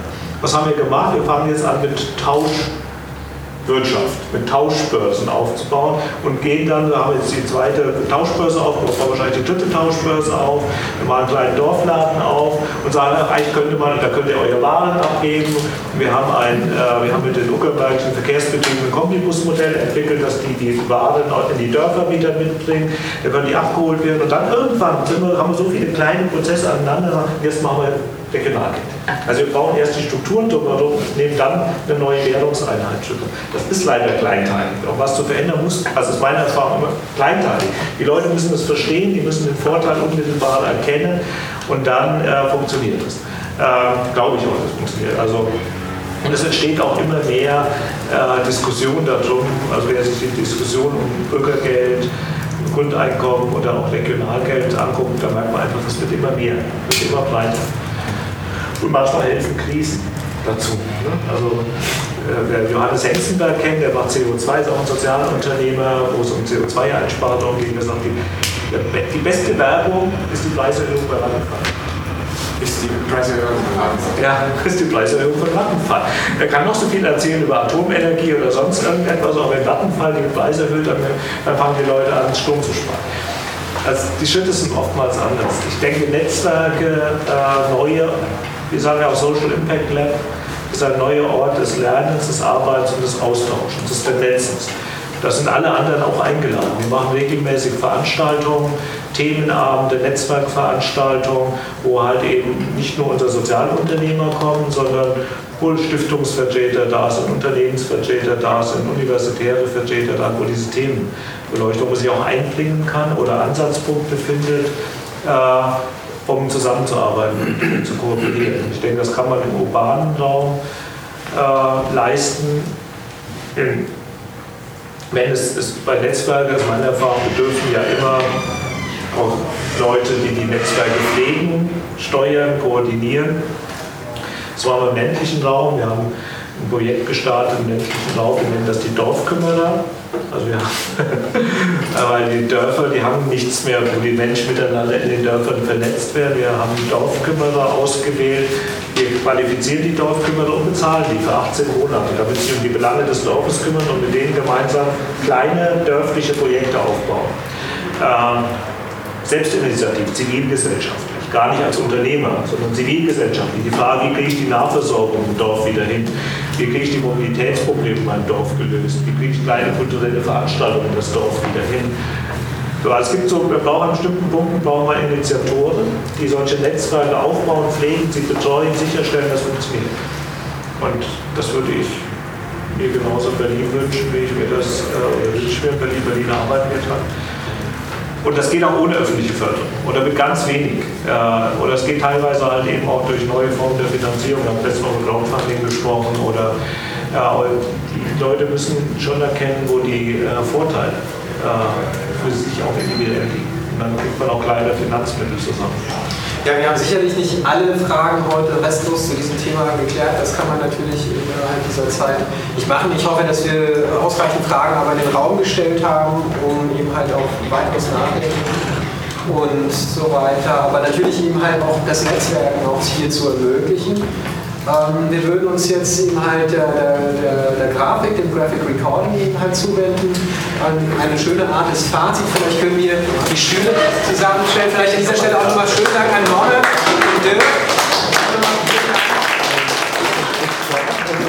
Ähm, Geht gleich, wir verändern den Raum gleich nochmal komplett und bauen die ganze Stuhlsituation um. Also kurz nach sechs äh, beginnt Dirk mit seiner Performance zusammen mit Tomoko Nakasato. Nicht, dass es untergeht. Wir haben auch noch Getränke für euch alle, also motiviert vielleicht auch noch ein bisschen bei uns zu bleiben. Ich glaube, wir haben sogar noch ein bisschen Essen da. Und ansonsten übergebe ich jetzt das Wort an Gabi. Okay, ich kann leider viel besser zeichnen als reden halten, also seht es mir ein bisschen nach. Ich wusste auch nicht, dass ich eine halten soll. Ähm, ich versuche es einfach nur mal zusammenzufassen. Wir haben angefangen ähm, mit der Situation von den Problemschulen und Künstlern, die sich sozial engagieren und sind drauf gekommen, okay, die geben in erster Linie Impulse in der Hoffnung, dass sich die Einstellung der Jugendlichen, die vielleicht auch erstmal bockig sind, ähm, vielleicht durch ungewohnte Sachen ändern werden, weil sie einen Input bekommen, der der Künstler auch wieder bekommt und vielleicht eben das Neugewonnene in ihre üblichen Hobbys oder Interessen mit einbinden. Ähm, okay. Dann sind wir drauf gekommen, okay, die Schulen, die sind eigentlich auch ganz froh darüber, dass die Künstler ankommen und Projekte starten, weil die Lehrer meistens selber keine Zeit dafür haben. Im Prinzip sind die auch in der Lage, das zu bezahlen. Material ist auch schon oft vorhanden. Und ähm, ja, dann kann das Projekt starten. Das ist oft zeitlich begrenzt. Ist es wirklich langfristig irgendwie, bleibt da langfristig bei den Jugendlichen was hängen, frage ich mich dann immer so ein bisschen, weil vielleicht ist es für die auch ganz gut, länger dran zu bleiben.